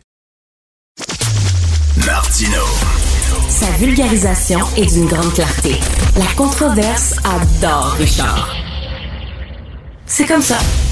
Alors, pendant la pandémie, on le sait, hein, la tête de turc préférée des euh, conspirationnistes, des complotistes, c'était les pro-vaccins. Bien sûr, les médecins, les pharmaciens, les épidémiologistes, les gens qui travaillaient à l'urgence, c'était leur tête de turc. Ils les attaquaient euh, verbalement, euh, régulièrement. Là, bon, ça se calme un peu du point de vue de la pandémie. Là, on s'en prend maintenant aux gens qui disent, ben, il faut faire quelque chose contre les changements climatiques. Là, on dit, c'est eux autres maintenant les ennemis. Et là, il y a de plus en plus d'attaques. Là, on parle d'attaques verbales, des insultes et tout ça contre des gens qui osent parler des changements climatiques. On va en parler avec Patrick de Bellefeuille, que vous connaissez bien, présentateur météo chez Météo Média, expert en changement climatique. Bonjour, Patrick. Bonjour, M. Martineau. Est-ce que vous êtes euh, victime de, justement euh, d'attaques verbales, d'insultes, de courriels d'insultes, euh, Patrick? De la part de euh, conspirationnistes? C'est arrivé, c'est arrivé qu'on m'a dit, euh, dit des choses comme euh, que je véhiculais le message gouvernemental parce que j'étais payé par l'État, ce qui est absolument faux. Météo Média est une compagnie privée. ça m'est arrivé aussi de voir des, des courriels qui commençaient par Monsieur le soi-disant expert, tu sais, puis bon, des trucs comme ça. Mais c'est sûr que c'est pas jamais aussi euh, véhément que, par exemple, j'ai un collègue euh, dans l'État de l'Iowa qui a littéralement euh, lâché son emploi. Ah, parce oui. qu'il en avait jusque-là de se faire invectiver par la population. Il faut comprendre que l'État de l'Iowa, c'est aussi un État qui est assez rouge, assez de droite. et donc, s'exposer un peu plus à ça. Mais il y a plein de présentateurs dans le monde qui ont choisi, comme moi, de donner leur voix pour justement propager euh, l'information sur le changement climatique, l'urgence d'agir, etc., qui se font euh, entre guillemets, parler dans le tiens, Je vais le dire comme ça. Ben, c'est le même, exactement le même discours qu'il tenait vis-à-vis euh, les, les, les tenants du vaccin en disant, et qu'est-ce qu'il disait? Vous êtes payés par le gouvernement pour relayer leur discours, euh, vous n'êtes pas des experts, vous faites de l'idéologie. Donc, ils n'ont rien que remplacé le mot là, pro-vaccin par pro-changement climatique. C'est à peu près tout. C'est la même tactique. Même, même il le mélange. Regardez, il y avait à Montréal, pas dimanche dernier, mais dimanche la semaine dernière, euh, une conférence, enfin, ce qu'on avait dit être un débat euh, pour et contre le changement climatique. Et euh, moi, j'ai assisté à ça parce que j'étais très intéressé de savoir quels étaient les arguments des gens qui sont contre. Moi, je les connais, les arguments des gens qui sont pour. Ça fait plus de 20 ans que je fais du changement climatique. Je sais très bien comment ça fonctionne. Mais je voulais savoir qu'est-ce qu'ils avaient, qu'est-ce qu'ils avaient à mettre sur la table. Et puis, je me suis rendu compte que dans le milieu du débat, tout d'un coup, on reparlait de vaccins, on reparlait de pandémie, on parlait de gens qui sont obligés de rester à la maison. Et on mélangeait tout finalement, tout ça, on mettait tout ça dans le même, dans, le même paquet. Euh, j'ai trouvé que c'était un peu, euh, ça, débordait du changement climatique. Mais moi, je pense que la première fois où je suis entré, euh, où j'ai, euh, me suis rendu compte qu'il y avait des gens comme ça, c'est il y a à peu près, je vous dirais presque dix ans. J'ai voulu tout simplement, c'était au tout, tout début des réseaux sociaux, je commençais à apprendre comment ça fonctionne tout ceci. Je suis pas un crack, euh, je, je, je le souligne. Puis j'avais envie de dire, ben vous savez, souvent on voit des avions passer avec euh, les traînées de, de condensation à la- à l'arrière. Oui. Puis j'avais envie d'expliquer ça. Alors j'avais pris un, un- un- un Facebook, puis j'avais expliqué ça. Mon Dieu Seigneur, je m'attendais pas du tout à ce qui était arrivé. Là, c'est là que j'ai commencé à découvrir qu'il y a plein de gens qui pensent que c'est le gouvernement qui essaie de nous empoisonner en laissant échapper des, des produits chimiques. Donc, ça s'appelle des chem pour Chemical Trails. Euh, en laissant échapper des produits chimiques pour contrôler euh, la quantité de monde sur la planète. J'avais jamais entendu ça de ma vie. Et là, là, là j'en ai reçu des messages de bêtises, euh, un puis un autre. Ils sont agressifs. Et J'avais un ami à un moment donné, un, gars que je commençais à voir de même, puis on se parlait sur Facebook, puis on a commencé, je dis, c'est intéressant, on devrait prendre une bière avec. Puis le gars est bien gentil. Mais après une couple de fois que je l'ai vu, il avait l'air très correct, mais il a commencé avec les chemtrails. Là, là, il commençait à me parler de ça, puis là, je me suis dit, oh là là, le coucou, toi.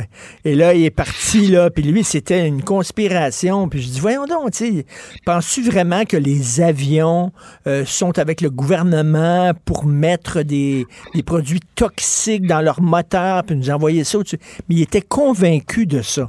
C'est- assez particulier. qui m'a envoyé. Il y en a un qui m'a envoyé ses résultats sanguins. Ben voyons. En disant, regardez ce qu'il y a dans mon sang, vous voyez bien que c'est pas supposé d'être là. Je suis pas médecin, monsieur, je connais vraiment rien là mais moi, je posais des questions du genre, êtes-vous sûr que c'est ça qu'ils sont en train de faire? Oui. Pourquoi vous déménagez pas? Mais, mais, Moi, mais- je- si, j'étais sûr, je resterais pas là avec ma famille, mes enfants, là. Je m'en irais ailleurs. Non, non, ils sont partout dans le monde.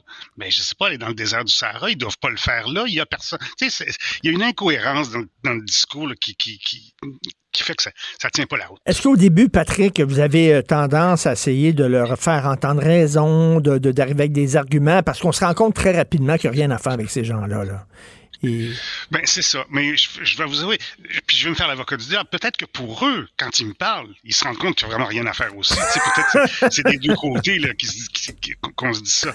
Mais c'est sûr que quand j'ai voulu écouter cette conférence-là qui s'est donnée à Montréal, le débat, et que je voyais les arguments, tu sais, quand tu dis à des gens, 99 de la communauté scientifique et des études qui sont faites par les scientifiques disent qu'il y a changement climatique et que c'est la faute de l'activité humaine, et que tu te fais répondre, c'est pas parce que tout le monde le dit que c'est vrai. Tu te vois, là. OK, où est-ce qu'on s'en va avec ça? Qu'est-ce que, je veux dire, à ce moment-là, il n'y a plus d'arguments vraiment à mettre sur la table que tu vas, avec lesquels tu vas être d'accord. J'ai entendu des gens dire, c'est un cycle, ce réchauffement-là. C'est vrai qu'il y a un cycle. La Terre a déjà été complètement glacée, comme elle a déjà été complètement dénudée de glace. Mais c'est un cycle qui prend de 5 et 8 000 ans à se faire. Nous, on est en train de le faire en 300 ans. Les scientifiques ont voulu comprendre pourquoi. Ils se sont rendus compte que c'était activité humaine. Mais ces gens-là disaient, c'est un cycle astronomique. C'est la position des planètes, comment le Soleil est situé. C'est un cycle qui a à peu près 65 ans. Mais quand tu leur poses la question, OK, si c'est ça, c'est la position des planètes, puis que ça n'a rien à voir avec nous, ça veut dire qu'en ce moment, les autres planètes aussi se réchauffent. Hmm. Mais, mais, Sinon, mais, mais, pas, mais, mais- mais Patrick, euh, pendant la pandémie, oui, il y avait des anti-vax, puis il y avait des gens qui allaient vraiment trop loin. En même temps, il y avait des questions légitimes à poser sur la façon dont le gouvernement a géré ça. La même chose avec les changements climatiques. Euh, quand j'entends des, des, des, militants complètement craqués là, euh, pour l'environnement, euh, je lisais récemment un militant français euh, qui dit qu'il faudrait avoir le droit de faire quatre voyages euh, dans notre vie en avion, c'est tout. Seulement quatre voyages, pas plus. Il y en a qui disent qu'on ne devrait pas avoir d'enfants. Euh, on sait qu'il y a des films comme le fameux film d'Al Gore euh, euh, sur les changements climatiques qui avait des prévisions en disant ça va être épouvantable, puis je sais pas, l'État de Floride va disparaître, puis tout ça. Puis ça s'est pas avéré. C'est certain qu'il y en a un bar comme de l'autre. il y a- Pas encore.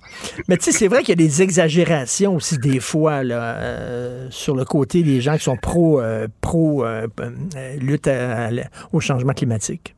Je- écoutez, je vous dirais que oui. Je pense que ce qui est surtout arrivé, c'est que, comme je l'ai dit, ça fait une vingtaine d'années que je, que je parle de ça. Et je vous dirais que dans le milieu des années 2000, on avait les gens du GIEC qui disaient pas, ils, ils affirmaient pas encore que c'était un réchauffement climatique et que c'était euh, dû à l'activité humaine. Mais ils ont commencé à installer des doutes, c'est-à-dire de dire, là, on pense qu'il va arriver ça, mais je peux pas vous donner un échéancier. Je sais pas si ça va être en 2050 ou en 2100, mais on pense qu'il va arriver ça. Comme par exemple, euh, euh, j'ai bien hâte de les voir, je vais les voir euh, euh, à Paris en début octobre, puis je vais bien leur poser la question. Vous nous avez dit en 2006 qu'il pouvait avoir un effet de bascule qui fait que là, on pourrait plus reculer, que le climat s'emporterait. Est-ce que l'été qu'on a connu dans l'Ouest canadien, dans la, dans l'Europe, dans le bassin méditerranéen, au sud-est asiatique, est-ce que c'est ça qui est arrivé? Là, je vais voir ce qu'ils vont dire. Mais c'est certain que c'est une science qu'on ne connaissait pas. On Oui, peut pas mais- dire qu'au début des années 2000, on avait déjà étudié le changement climatique, quelque chose qu'on a dû faire assez rapidement parce qu'on on l'observait, mais c'est pas quelque chose qu'on connaissait. Dans les années 70-80, on parlait de surpopulation, puis là, on disait, là, euh, dans quelques années, il va y avoir trop de monde sur la planète, ça va être épouvantable, il va falloir prendre vraiment des mesures drastiques et tout ça. Or, euh, les démographes le disent, là, on, on assiste à une baisse de la population. Finalement, euh, l'apocalypse tant annoncé ne s'est pas, ne s'est pas avéré. Donc, on peut poser des questions aussi. On peut avoir des doutes, comme vous le dites, Patrick de Bellefeuille, mais le problème, c'est que ces gens-là n'en ont pas de doute. Euh, ils disent non, c'est pas vrai, c'est faux, on le sait. Puis ils n'ont pas beaucoup de science sur laquelle s'appuyer non plus. Puis ça m'est arrivé, en fait, d'avoir à, discuter avec ces gens-là. Puis à un moment donné, quand on se rend compte qu'on ne pourra pas les faire changer d'idée, puis on ne peut pas tous les faire changer d'idée, je vais vous poser la question autrement. Mettons que c'est pas vrai. Mettons que tout ça, là, c'est une invention. Il y en a qui disent que c'est le GIEC qui est commandité par Bill Gates. Euh, Il y en a qui disent que c'est les Nations Unies qui veulent euh, contrôler euh, l'opinion mondiale. Tu sais, mettons que tout ça, c'est pas vrai, là, qu'il n'y en a pas de changement climatique. Qu'est-ce qu'il y a de mal à se ramasser? Qu'est-ce qu'il y a de mal à d'arrêter de salir l'air, l'eau, les endroits où on vit? Qu'est-ce qu'il y a de mal à dire à son adolescent, ramasse ta chambre? tu sais, c'est ça un peu l'affaire. Ben oui. Ben oui, tout à fait. Cela dit, les gens qui travaillent dans le milieu de la météo, comme vous, Patrick, en terminant, vous êtes habitués de faire engueuler. Moi, j'ai une bonne amie, euh, elle s'occupe, euh, elle fait la, elle s'occupe de la météo euh, pour pour LCN et TVA, et elle me dit quand il pleut, le mettons si j'annonce qu'il va faire beau puis il pleut demain, là, elle dit Ah, je me fais engueuler là, dans rue. Les gens m'accrochent dans rue là, en disant, ben, comme si c'était moi qui dirigeais la température puis qui qui dirigeait le soleil. Écoutez, ça m'arrive de donner des conférences sur les changements climatiques. J'en ai donné une la semaine dernière. Quand j'arrive à la fin, je demande est-ce qu'il y a des questions? La semaine dernière, ma première question, c'était pourquoi Météo Média se trompe tout le temps?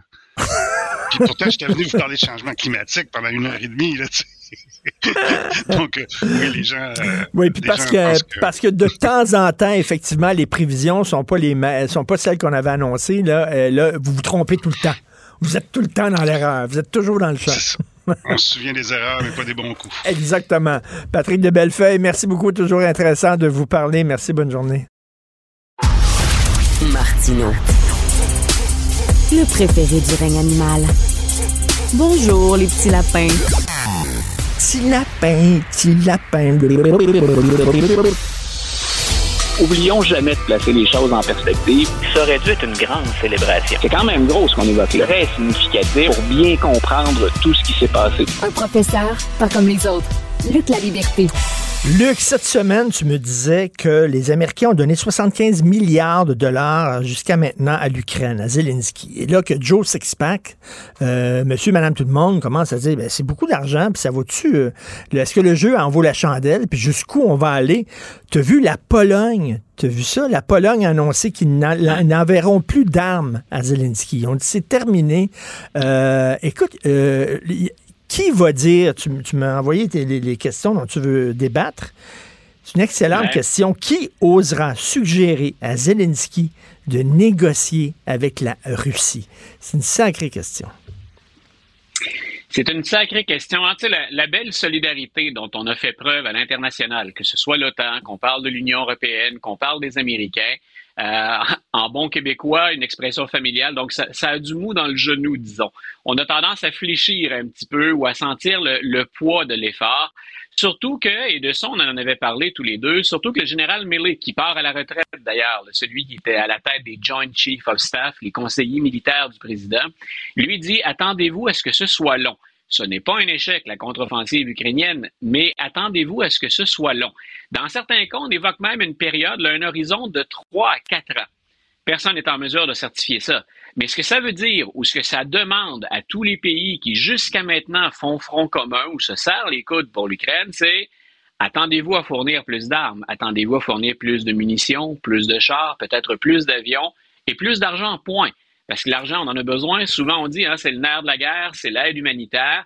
Et voilà que Zelensky, après être, le président Zelensky, après être passé par l'ONU, euh, va rencontrer en tête à tête des élus au Congrès. Il ne devrait pas normalement faire de grands discours comme ça avait été le cas l'an dernier.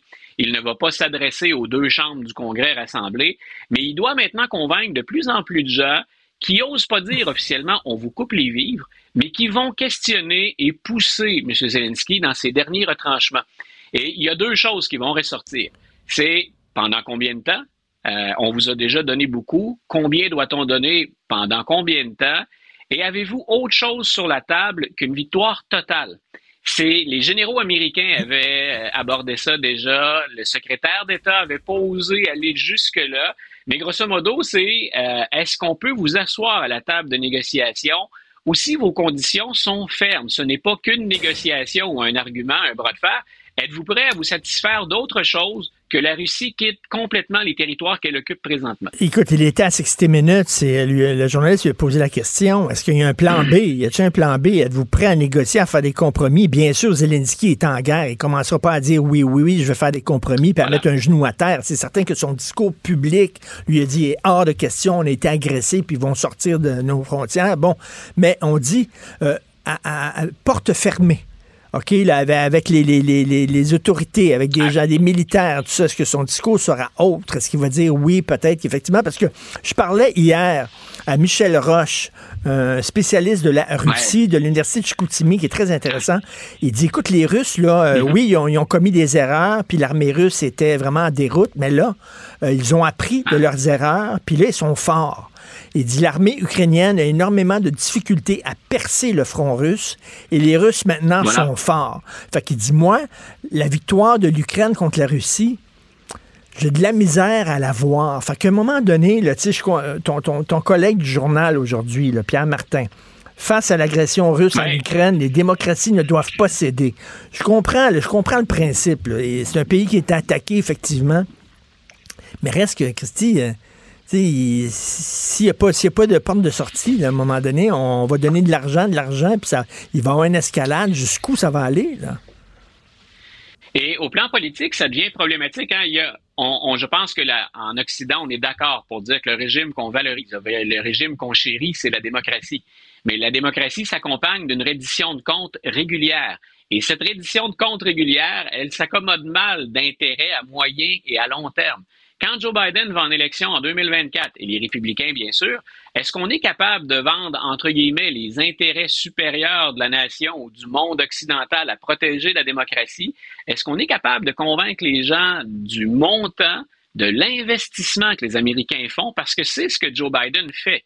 Quand il regarde à moyen et à long terme, il y a une stratégie. Le 75 milliards de dollars pour M. Biden, on va obtenir ultimement des retombées plus importantes de cet investissement de 75 milliards pour notre politique étrangère, pour notre compétition ou notre lutte, si on veut, notre bras de fer avec la Chine. Mais est-ce que je suis capable d'expliquer ça et de rendre ça compréhensible pour mes concitoyens? Imaginons qu'on se range derrière M. Biden et qu'il est tout à fait, M. Biden, convaincu de la stratégie. Je répète, ça s'accompagne. Il doit d'abord et avant tout obtenir un mandat. Et ce qu'on reproche aux démocrates euh, actuellement, ce que des démocrates même reprochent à M. Biden, M. Biden a de la difficulté à vendre au moins deux choses. Plus probablement, mais au moins deux choses. Euh, il a de la difficulté à, vaincre, à convaincre de son bilan économique. Les chiffres sont bons, puis il n'arrive pas à convaincre les gens avec des bons chiffres. Donc, on dit à M. Biden, votre équipe ou vous, il y a un gros travail à faire là. Appelons ça du marketing. De l'autre côté, on lui dit ou on effectue le même reproche par rapport à l'Ukraine.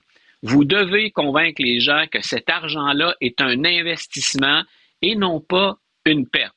Et ensuite, il y a ce débat que tu évoques, puis qu'on a débuté un peu ensemble, c'est en supposant que c'est une bonne chose, jusqu'où on mène ce combat-là et jusqu'où on est prêt à investir. Donc, c'est vrai que Pierre, euh, Pierre Martin ce matin allait dans le sens de il y a un combat qui est plus grand, puis il y a un combat contre des régimes autoritaires. Ça vaut le coup d'investir là-dedans.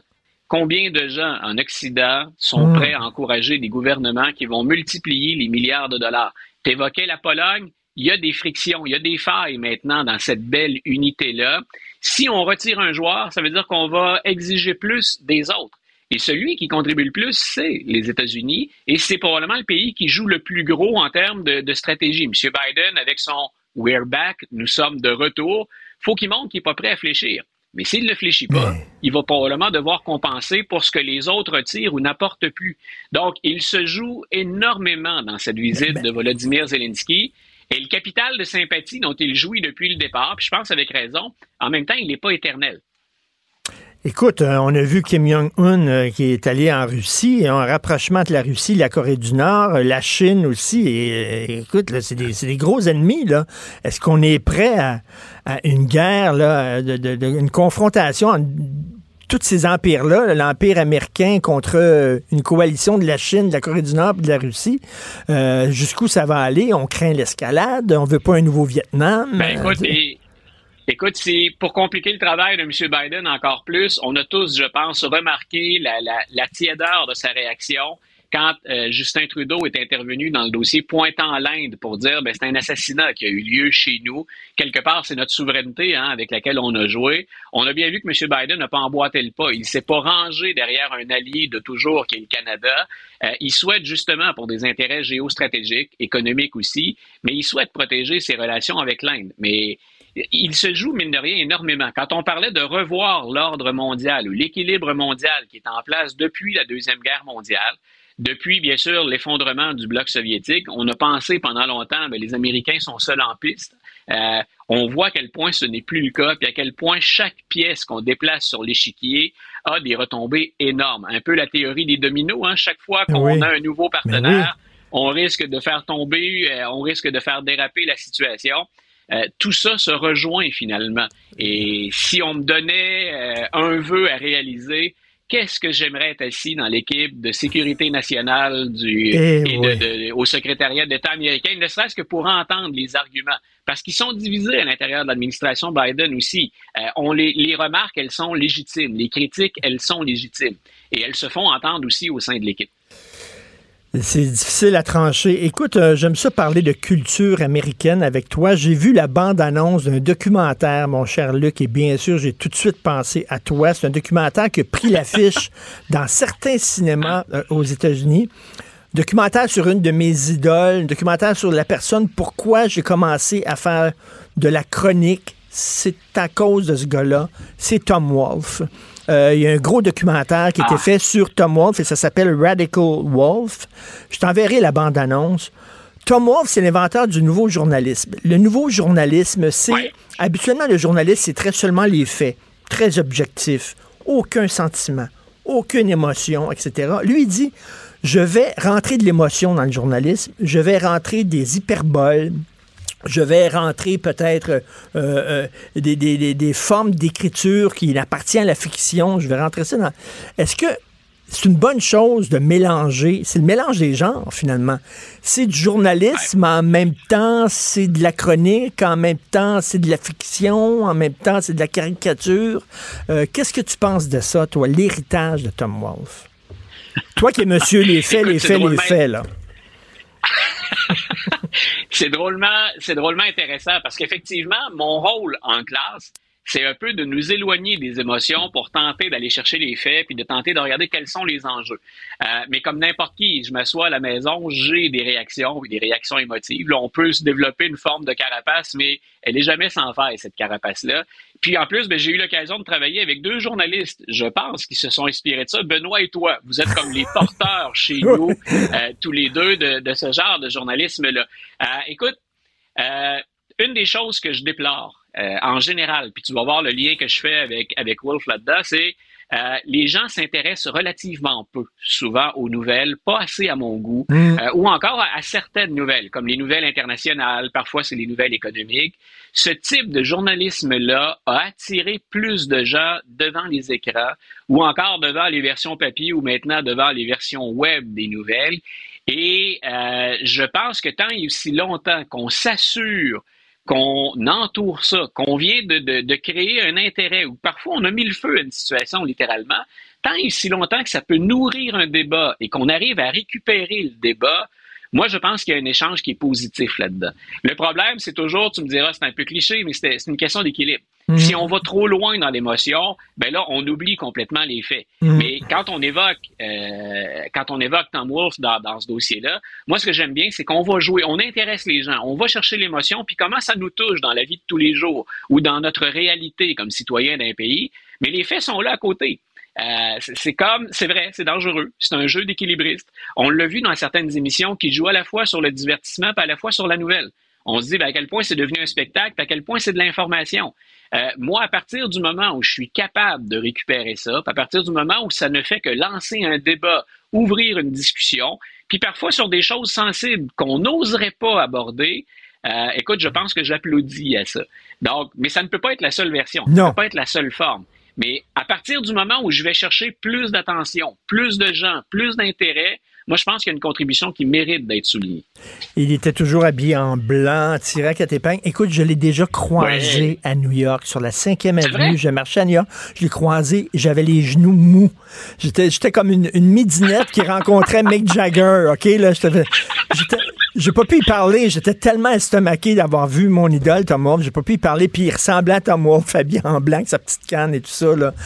Un personnage incroyable. J'ai tellement Ah, moi, je hâte de- euh, c'est c'est un gars, c'est un gars d'une intelligence supérieure qui a une plume absolument extraordinaire. On sait qu'il a produit des romans aussi, des œuvres. Excellent. euh, qu'on a- il a mêlé, il a, il a mêlé aussi histoire et, euh, et romance là, dans ses euh, dans, dans, dans ses ouvrages. Moi, c'est ce qui me fascinait. Mais en même temps, mon travail, c'est d'être historien. Oui. Quand il joue dans l'histoire puis qu'il en romance une partie, moi, je me dis, on peut intéresser un public plus large. Je m'assurerai de faire le reste de la job ensuite, où je couvrirai les angles Parce morts. que de tu te son en- en lisant c'est Mais c'est un talent En lisant ces longs reportages, tu dis qu'est-ce qui est vrai, qu'est-ce qui est inventé? Tu sais, quand on lisait Pierre Foglia Voilà. dans la presse, puis racontait des histoires, Voilà. y a-tu inventé telle affaire pour euh, faire de l'effet ou ça s'est avéré? c'est comme le mélange des genres, c'est un peu flou. Je t'envoie la bande-annonce, c'est vraiment à voir. Radical Écoute, Wolf. Envoie, envoie-moi ça et je veux qu'on s'en reparle. J'aimerais ça qu'on écoute ça chacun de notre côté, mais qu'on repartage ensuite sur le dossier. OK, merci Luc. La liberté est toujours intéressant. Bonne journée. Martino. Pour l'instant, nos avocats nous disent que tout est beau.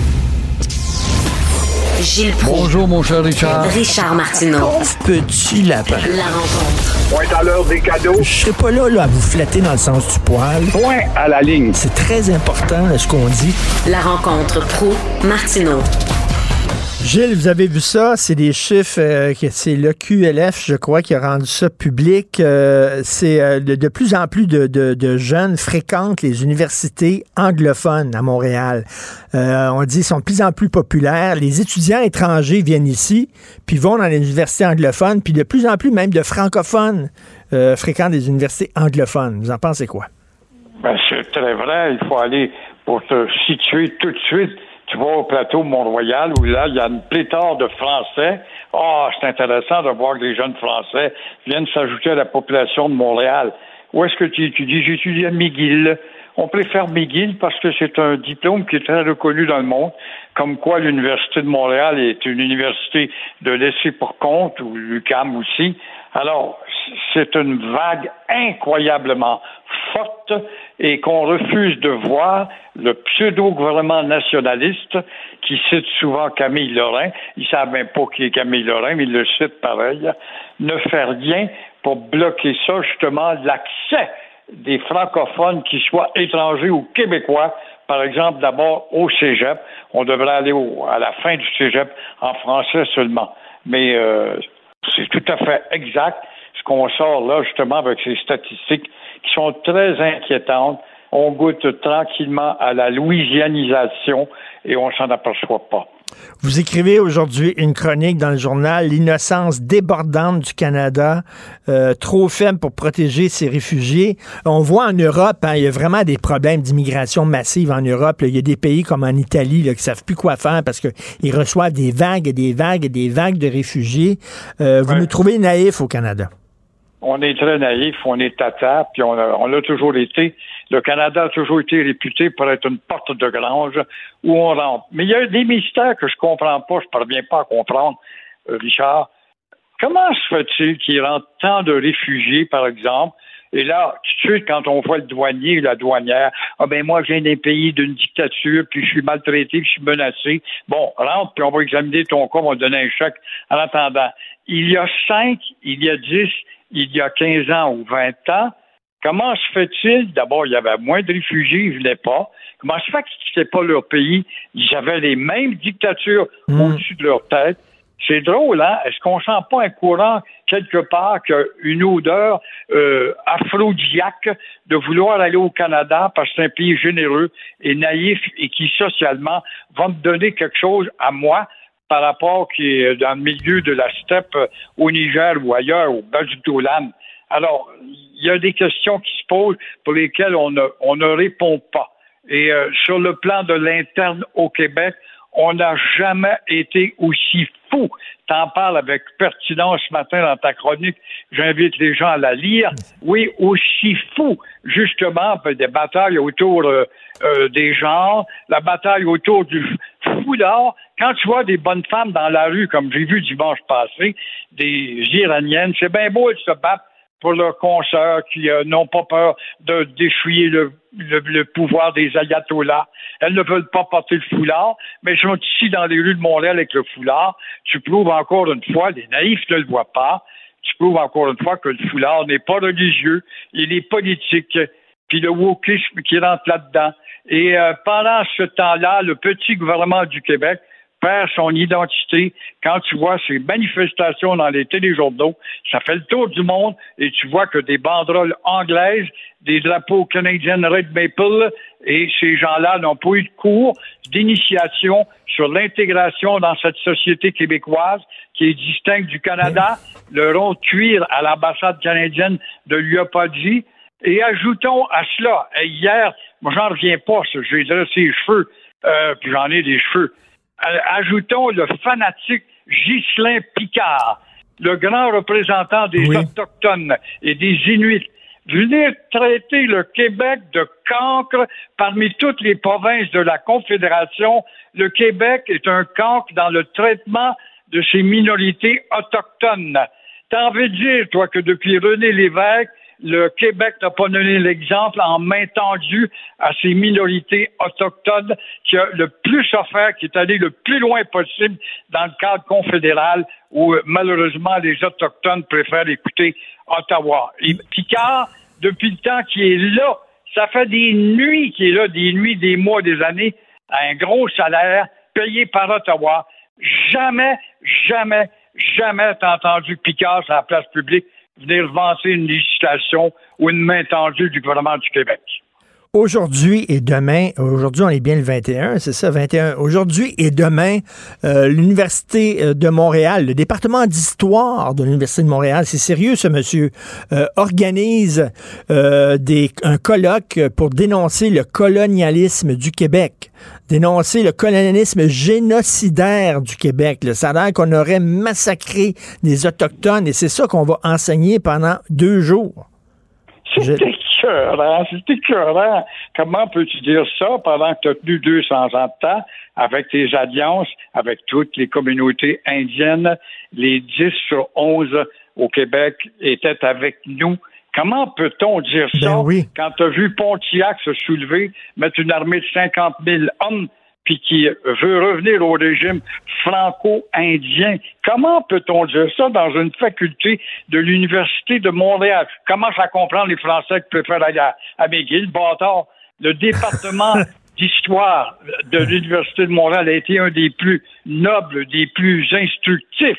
Maintenant, ça a été noyauté par ces maudits esprits tordus qui viennent défaire l'histoire. Et comme ça vient d'une institution de haut savoir, oh ben là, on va écouter, ça doit être vrai. C'est quelqu'un de l'Université de Montréal qui le dit.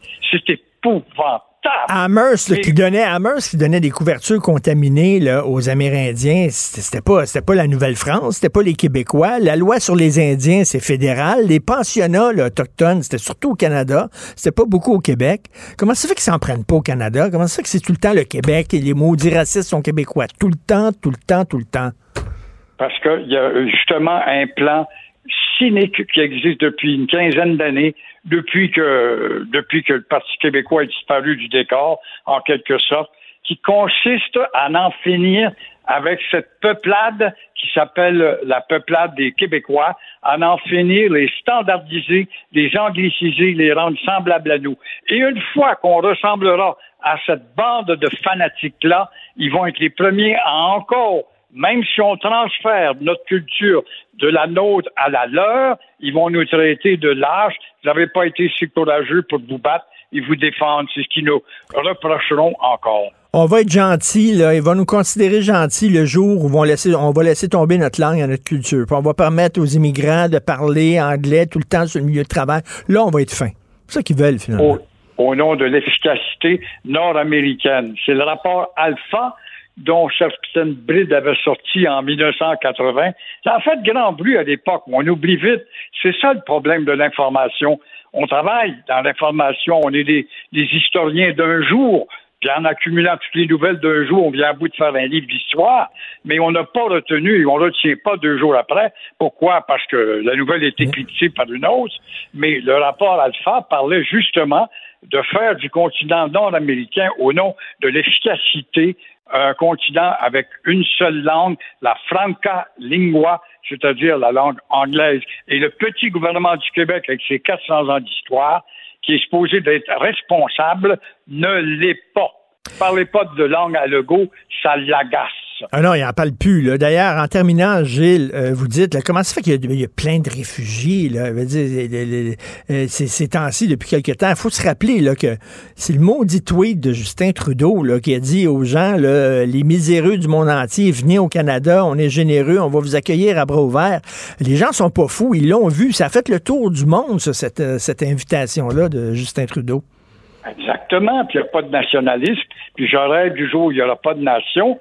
Je ne peux pas comprendre qu'un gars te garoche des têtes à la crème là, comme ça et que personne ne réagit parce que, mon cher Richard, il n'y a plus d'autorité au Québec, il n'y a plus d'élite, il n'y a plus un Claude Rayun, un Lucien Bouchard, un René Lévesque ou un penseur quelconque.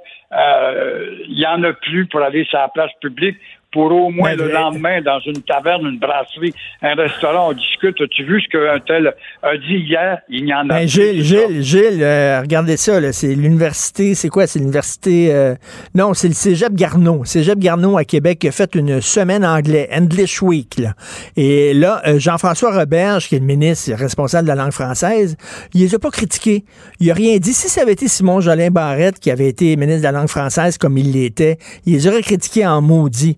Mais là, M. Bon, il n'y a rien là, un English Week, c'est correct. Robert, c'est un grand tata. Tout ce qu'il aime, c'est son uniforme avec sa limousine. Il est allé à l'éducation. Qu'est-ce qu'il a fait? Qu'est-ce qu'il a laissé comme marque euh, dans l'histoire du ministère de l'Éducation pour un temps aussi court? Parce que c'est un incompétent, qui n'a pas d'autorité, il n'a pas eu d'idées nouvelles justement à faire transcender dans le système de l'éducation. Et là, voilà qu'encore une fois, il joue avec ses lunettes roses.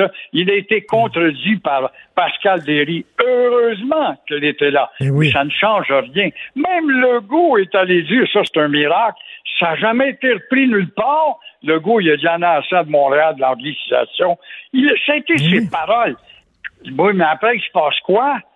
Euh, quand tu as eu ta, ta là, toi, au Journal de Montréal, il y a deux ans, trois ans, qui s'est promenée avec un micro euh, caché, puis elle est allée dans tous les commerces de Montréal pour voir si on parlait français, puis on se faisait servir en français. Tout le monde était offusqué, même Trudeau, Ottawa, puis le Québec, puis la société de ci, puis l'autre, puis l'autre, puis l'autre, impératif. T'es aidé, va falloir faire quelque chose. Va falloir.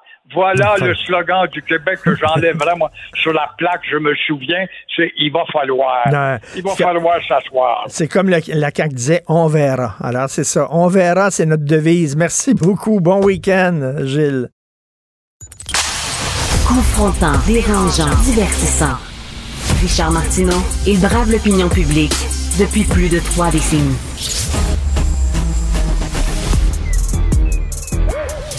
Mathieu Bocoté. Il représente un segment très important de l'opinion publique. Richard Martineau. Tu vis sur quelle planète? La rencontre. Je regarde ça et là, je me dis, mais c'est de la comédie. C'est hallucinant. La rencontre. Bocoté. Martineau.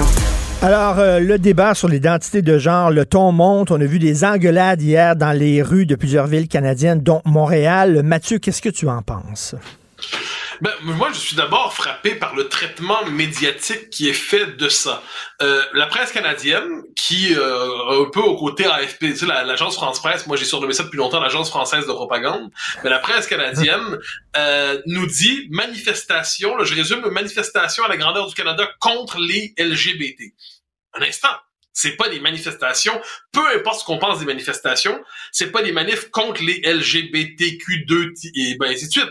Ce sont des manifestations contre l'enseignement de la théorie du genre à l'école. Est-ce que par ailleurs, dans ces manifestants, il y a des, euh, des, co- des courants excessifs qui euh, prennent prétexte de ça pour faire une critique, soit, euh, bon, imagine euh, l'homosexualité, tout ça, c'est tout à fait possible et c'est condamnable. Mais l'idée de la critique de la théorie du genre, tu ne peux pas assimiler ça à des, des manifestations anti-LGBT. Un. Deux, le traitement médiatique qui en est fait par Justin Trudeau, euh, par politique dis-je, par euh, Valérie Plante, qui dit ce sont des une manifestation de haine qu'on a vu à Montréal ou ailleurs. Encore une fois, est-ce qu'on nous explique que être critique de la théorie du genre, remettre en question les fameux, les, les nouveaux pronoms, se demander s'il est normal de généraliser le questionnement sur l'identité de genre chez les enfants, est-ce que c'est de la haine? Si oui, il va falloir le dire clairement. Ensuite, ce qui est assez fascinant, ça c'est ce qui a fait rire tout le monde, c'est ce sont des alliés qui sont euh, qui se sont retournés les uns contre les autres. La grande coalition anti-laïcité, euh, avec d'un côté les woke et de l'autre côté euh, les, les islamistes, eh bien se sont rencontrés mais face à face avec cette scène étrange où on a un militant antifa ou euh, woke à tout le moins qui dit de mémoire à une musulmane euh, fasciste go home. Donc, elle euh, re- retournez chez vous dans votre pays. Mais c'est où exactement? On sait plus exactement comment ils se comprennent entre eux. Donc, il y a une espèce de le courant, la grande coalition progressiste se décompose de l'intérieur autour de cette question. Donc, faut vraiment distinguer chaque chose. Puis c'est certain, là, je le dis, on peut facilement avec un micro aller trouver des euh, il y a toujours un zigoto dans une manif qui va dire une horreur, il y en avait. Ah oui. Mais si on veut parler de haine à tout prix, eh ben les militants woke qui étaient là, qui pour qui la théorie du genre doit être enseignée à l'école comme ça de eux aussi, il y avait des haineux parmi eux, ne nous trompons pas. Mais le récit médiatique est tel qu'on a l'impression que d'un côté, il y avait la lumière, de l'autre côté, il y avait les méchants. Euh, c'est assez fascinant. Il y a un petit vidéo rigolo qui circule euh, sur euh, les médias sociaux que j'ai vu. C'est un homme, il est devant, il est à une table, il est devant un enfant. OK, Mathieu, l'enfant peut-être 10, 11 ans. Et il lui dit, regarde, je te donne un choix. Là, il met, de l'argent sur la table. Il dit, voici 10 000 Il dit ça, tu- je te, cho- soit tu as 10 000 mais tu vas l'avoir seulement dans une semaine, ou alors je te donne un petit gâteau, genre un petit Joe Louis, et là, tu l'as tout de suite. Qu'est-ce que tu préfères? Et le petit gars prend le gâteau. Et là, c'est écrit, voilà pourquoi il ne faut pas laisser des enfants choisir leur genre. OK? Et, c'est assez drôle. Et tu as vu cette femme-là, 21 ans aujourd'hui, elle a changé de sexe quand elle avait 16 ans. Elle le regrette. Et elle dit, des enfants ne devraient pas pouvoir consentir au retrait définitif de certaines parties du corps sans comprendre ce que ça signifie. J'ai subi une intervention médicale sans vraiment en saisir les effets à long terme. Est-ce que les, les mineurs sont à même de pouvoir comprendre les tenants les aboutissants de, de, de, de ça, l'identité de genre, les Mais, bien sûr que non. Bien sûr, premièrement, il faut juste, il faut toujours tout distinguer. La dysphorie de genre, ça existe. OK? Personne ne conteste. Donc, il y a des individus qui sont aujourd'hui dans une situation, puis ça doit être tragique, on a été étranger à son propre corps, puis vivre ça comme une douleur. Parfait. Et ça, qu'il y a un accompagnement médical, psychologique, tout ce qu'il faudra pour ces gens-là, il n'y a pas de souci. Puis qu'il y ait le, refus de toute forme de stigmatisation, c'est aucun souci. Mais aujourd'hui, ce dont on parle, c'est qu'on a pris cette catégorie-là très, très particulière, c'est très, très, très minoritaire, c'est le moins qu'on peut se dire, et on a décidé de généraliser le questionnement sur le genre à, l'ensemble des enfants. Puis là, tu le vois en Belgique, tu le vois en France, tu le vois au Canada, tu le vois au Québec. Donc, on impose ça. Puis moi, j'appelle ça une opération de déstabilisation psychique à l'école. C'est-à-dire, là, quoi qu'on en dise, l'enfance, l'adolescence, faut consolider les repères. Et là, on sème dans l'esprit de 99,9% des gens des questions qui devraient pas se poser. T'es pas censé te demander si t'es vraiment raccord entre ton sexe et puis ce qu'ils appellent aujourd'hui ton genre. C'est pas une question qui se pose depuis la nuit des temps, puis pour 99,x% de l'humanité. Faut juste le garder à l'esprit. Et là, aujourd'hui, on veut généraliser ce questionnement. Eh ben, je m'excuse, mais là, si en plus on donne la possibilité à des enfants ou des adolescents plutôt, d'avoir une opération de changement de sexe qui qui, qui est tragique, quoi. C'est de la mutilation, il faut pas se tromper. Eh bien, moi, je pense que c'est d'une irresponsabilité. Ce sont des enfants sacrifiés au Dieu progrès. Non, ce sont des enfants sacrifiés au Dieu inclusion. Et toute époque a fini par faire des sacrifices humains, en soit dit en passant. C'est simplement qu'à notre époque, les sacrifices humains dont nous parlons, ce sont des sacrifices accomplis au nom du progrès et qui passent par la mutilation du corps d'adolescents. Et en- encore une fois, je le dis, pour les cas réels de dysphorie de genre, c'est, je pense, c'est une tâche élémentaire, un devoir élémentaire que d'accompagner ces gens. Mais ensuite prétendre qu'il y a une, une dysphorie de genre généralisée euh, au nom de la théorie du genre, qui dit que le sexe est finalement euh, une enveloppe corporelle désuète à l'ancienne et que la vérité serait dans l'authenticité du genre, dans le ressenti, à un moment donné, il y a des limites au triomphe du ressenti.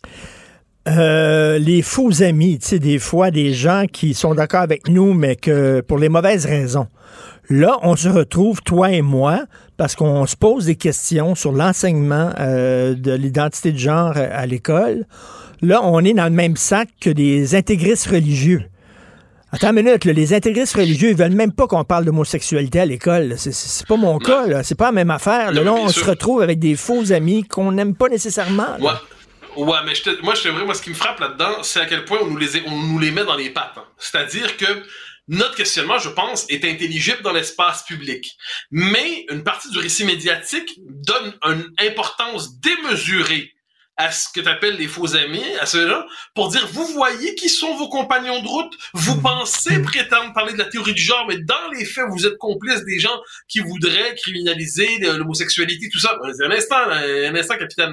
Je veux dire, il faut, faut juste distinguer les choses. À un moment donné, ceux qui ont cette bataille-là, c'est la leur, c'est pas la mienne, et ça, je dirais, ça ne me concerne pas. Si jamais ils réussissaient à faire des percées sur l'homosexualité, eh bien, on se porterait à la défense, évidemment, euh, des droits des homosexuels. La question ne se poserait même pas. Mais le fait est qu'aujourd'hui, on cherche à faire passer la critique de la présence de la théorie du genre à l'école pour l'expression soit voilée, soit maquillée d'une opposition plus profonde. Bon, on nous dira au LGBT, à l'homosexualité. C'est, c'est une, c'est une rue.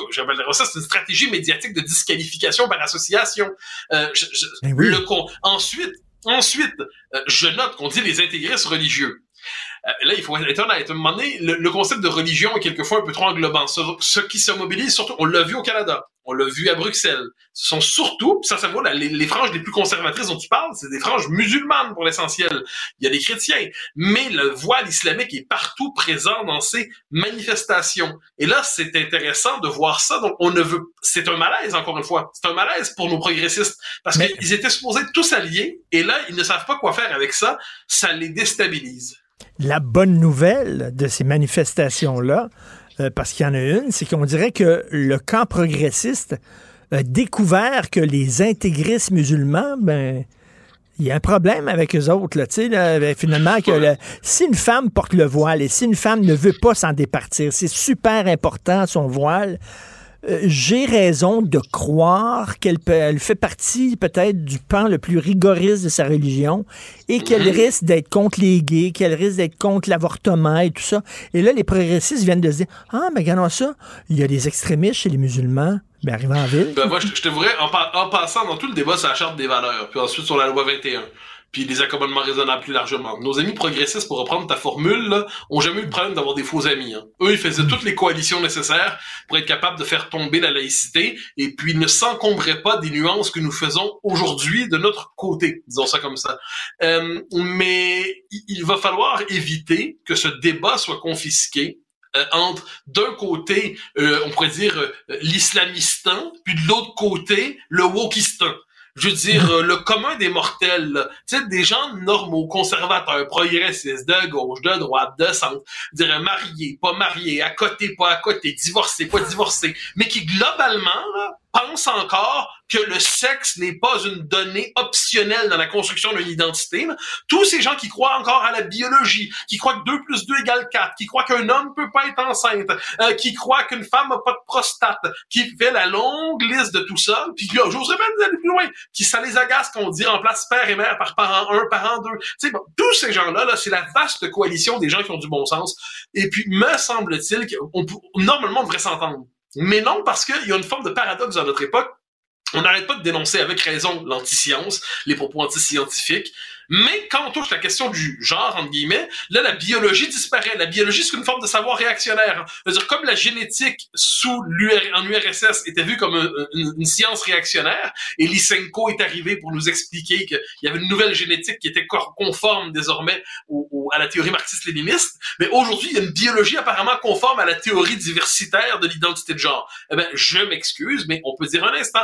Puis j'insiste là, ça implique pas un seul instant de stigmatiser quoi que ce soit, ça implique juste de rappeler qu'à l'école, 2 plus 2 égale 4, et c'est pas 2 plus 2 égale cela, ça, ça donnera ce que vous voulez en fonction de votre vision de l'authenticité et de l'inclusion. Puis là, c'est un comité des sages là, qui va décider là, euh, qu'est-ce qui va être enseigné exactement à l'école. Euh, premièrement, j'ai pas entendu de nom. Il y a personne qui a encore été nommé. Puis c'est qui ces sages-là? Qui va les nommer, ces sages-là? Et à quelle tendance moi, ils vont appartenir, ces sages-là? Ben, rappelle-toi le comité d'experts Bouchard, de Bouchard-Taylor. Hein, il y avait Bouchard et Taylor qui étaient déjà deux multicultis. Puis quand tu regardais le comité d'experts, ils étaient tous multicultis, sauf Jacques Beauchemin, qui était le seul euh, nationaliste dans la bande. Donc sinon, donc leur comité d'experts et de sages était tellement orienté, c'en était presque comique. Bon, eh ben moi, leur comité de sages, cette fois-là, je vais quand même regarder ça avec attention pour voir qui sont les grands experts qui vont venir nous expliquer ce, la, ça la, la nouvelle vérité des choses dans ces matières, selon la, la révélation quasi religieuse qui veut que l'homme ne naisse pas homme ou femme, mais indéterminé, puis il décidera un jour. Puis moi, j'ajoute, hein, quand dans les programmes scolaires, on enseigne désormais le YEL, quand dans les programmes Oui. scolaires, on parle de sexe assigné à la naissance, pour moi, c'est de la propagande à l'école, et on peut dénoncer ça sans que ça soit assimilé par Monsieur Trudeau ou Madame Plante à des discours haineux. C'est une commission parlementaire qui aurait dû avoir, euh, comme le PQ le proposait, et non un comité de sages. Ou, la simple exercice de la raison et du bon sens, mais apparemment, ça s'est dépassé. Donc, on va se replier sur une commission parlementaire. Apparemment, c'est- là où s'exprimera le bon sens. Écoute, on va avoir une commission parlementaire pour savoir si l'eau est mouillée. Au moins, on peut pas se prononcer, là. Alors, on va demander à des experts qui vont nous dire, est-ce que l'eau est vraiment mouillée? Oui, eh ben, d'autant que si le sable se sent haut, est-ce que ce sable ne serait pas de l'eau à sa manière? Ah, ah, il faut se poser la question. Mathieu, t'es en forme. Merci, à demain. Bye, bonne journée. Bye, bye. Salut. Hey, c'est tout le temps qu'il nous reste. Merci à l'excellente équipe euh, euh, qui me soutient et m'encadre. Euh, Marianne Bessette à la recherche, merci beaucoup. Max-Émile Sayer aussi. Et euh, François, Jean-François Roy à la réalisation, la mise en onde. C'est Benoît Dutrisac qui prend la relève. On se reparle demain 8h30. Passez une excellente journée. Cube Radio.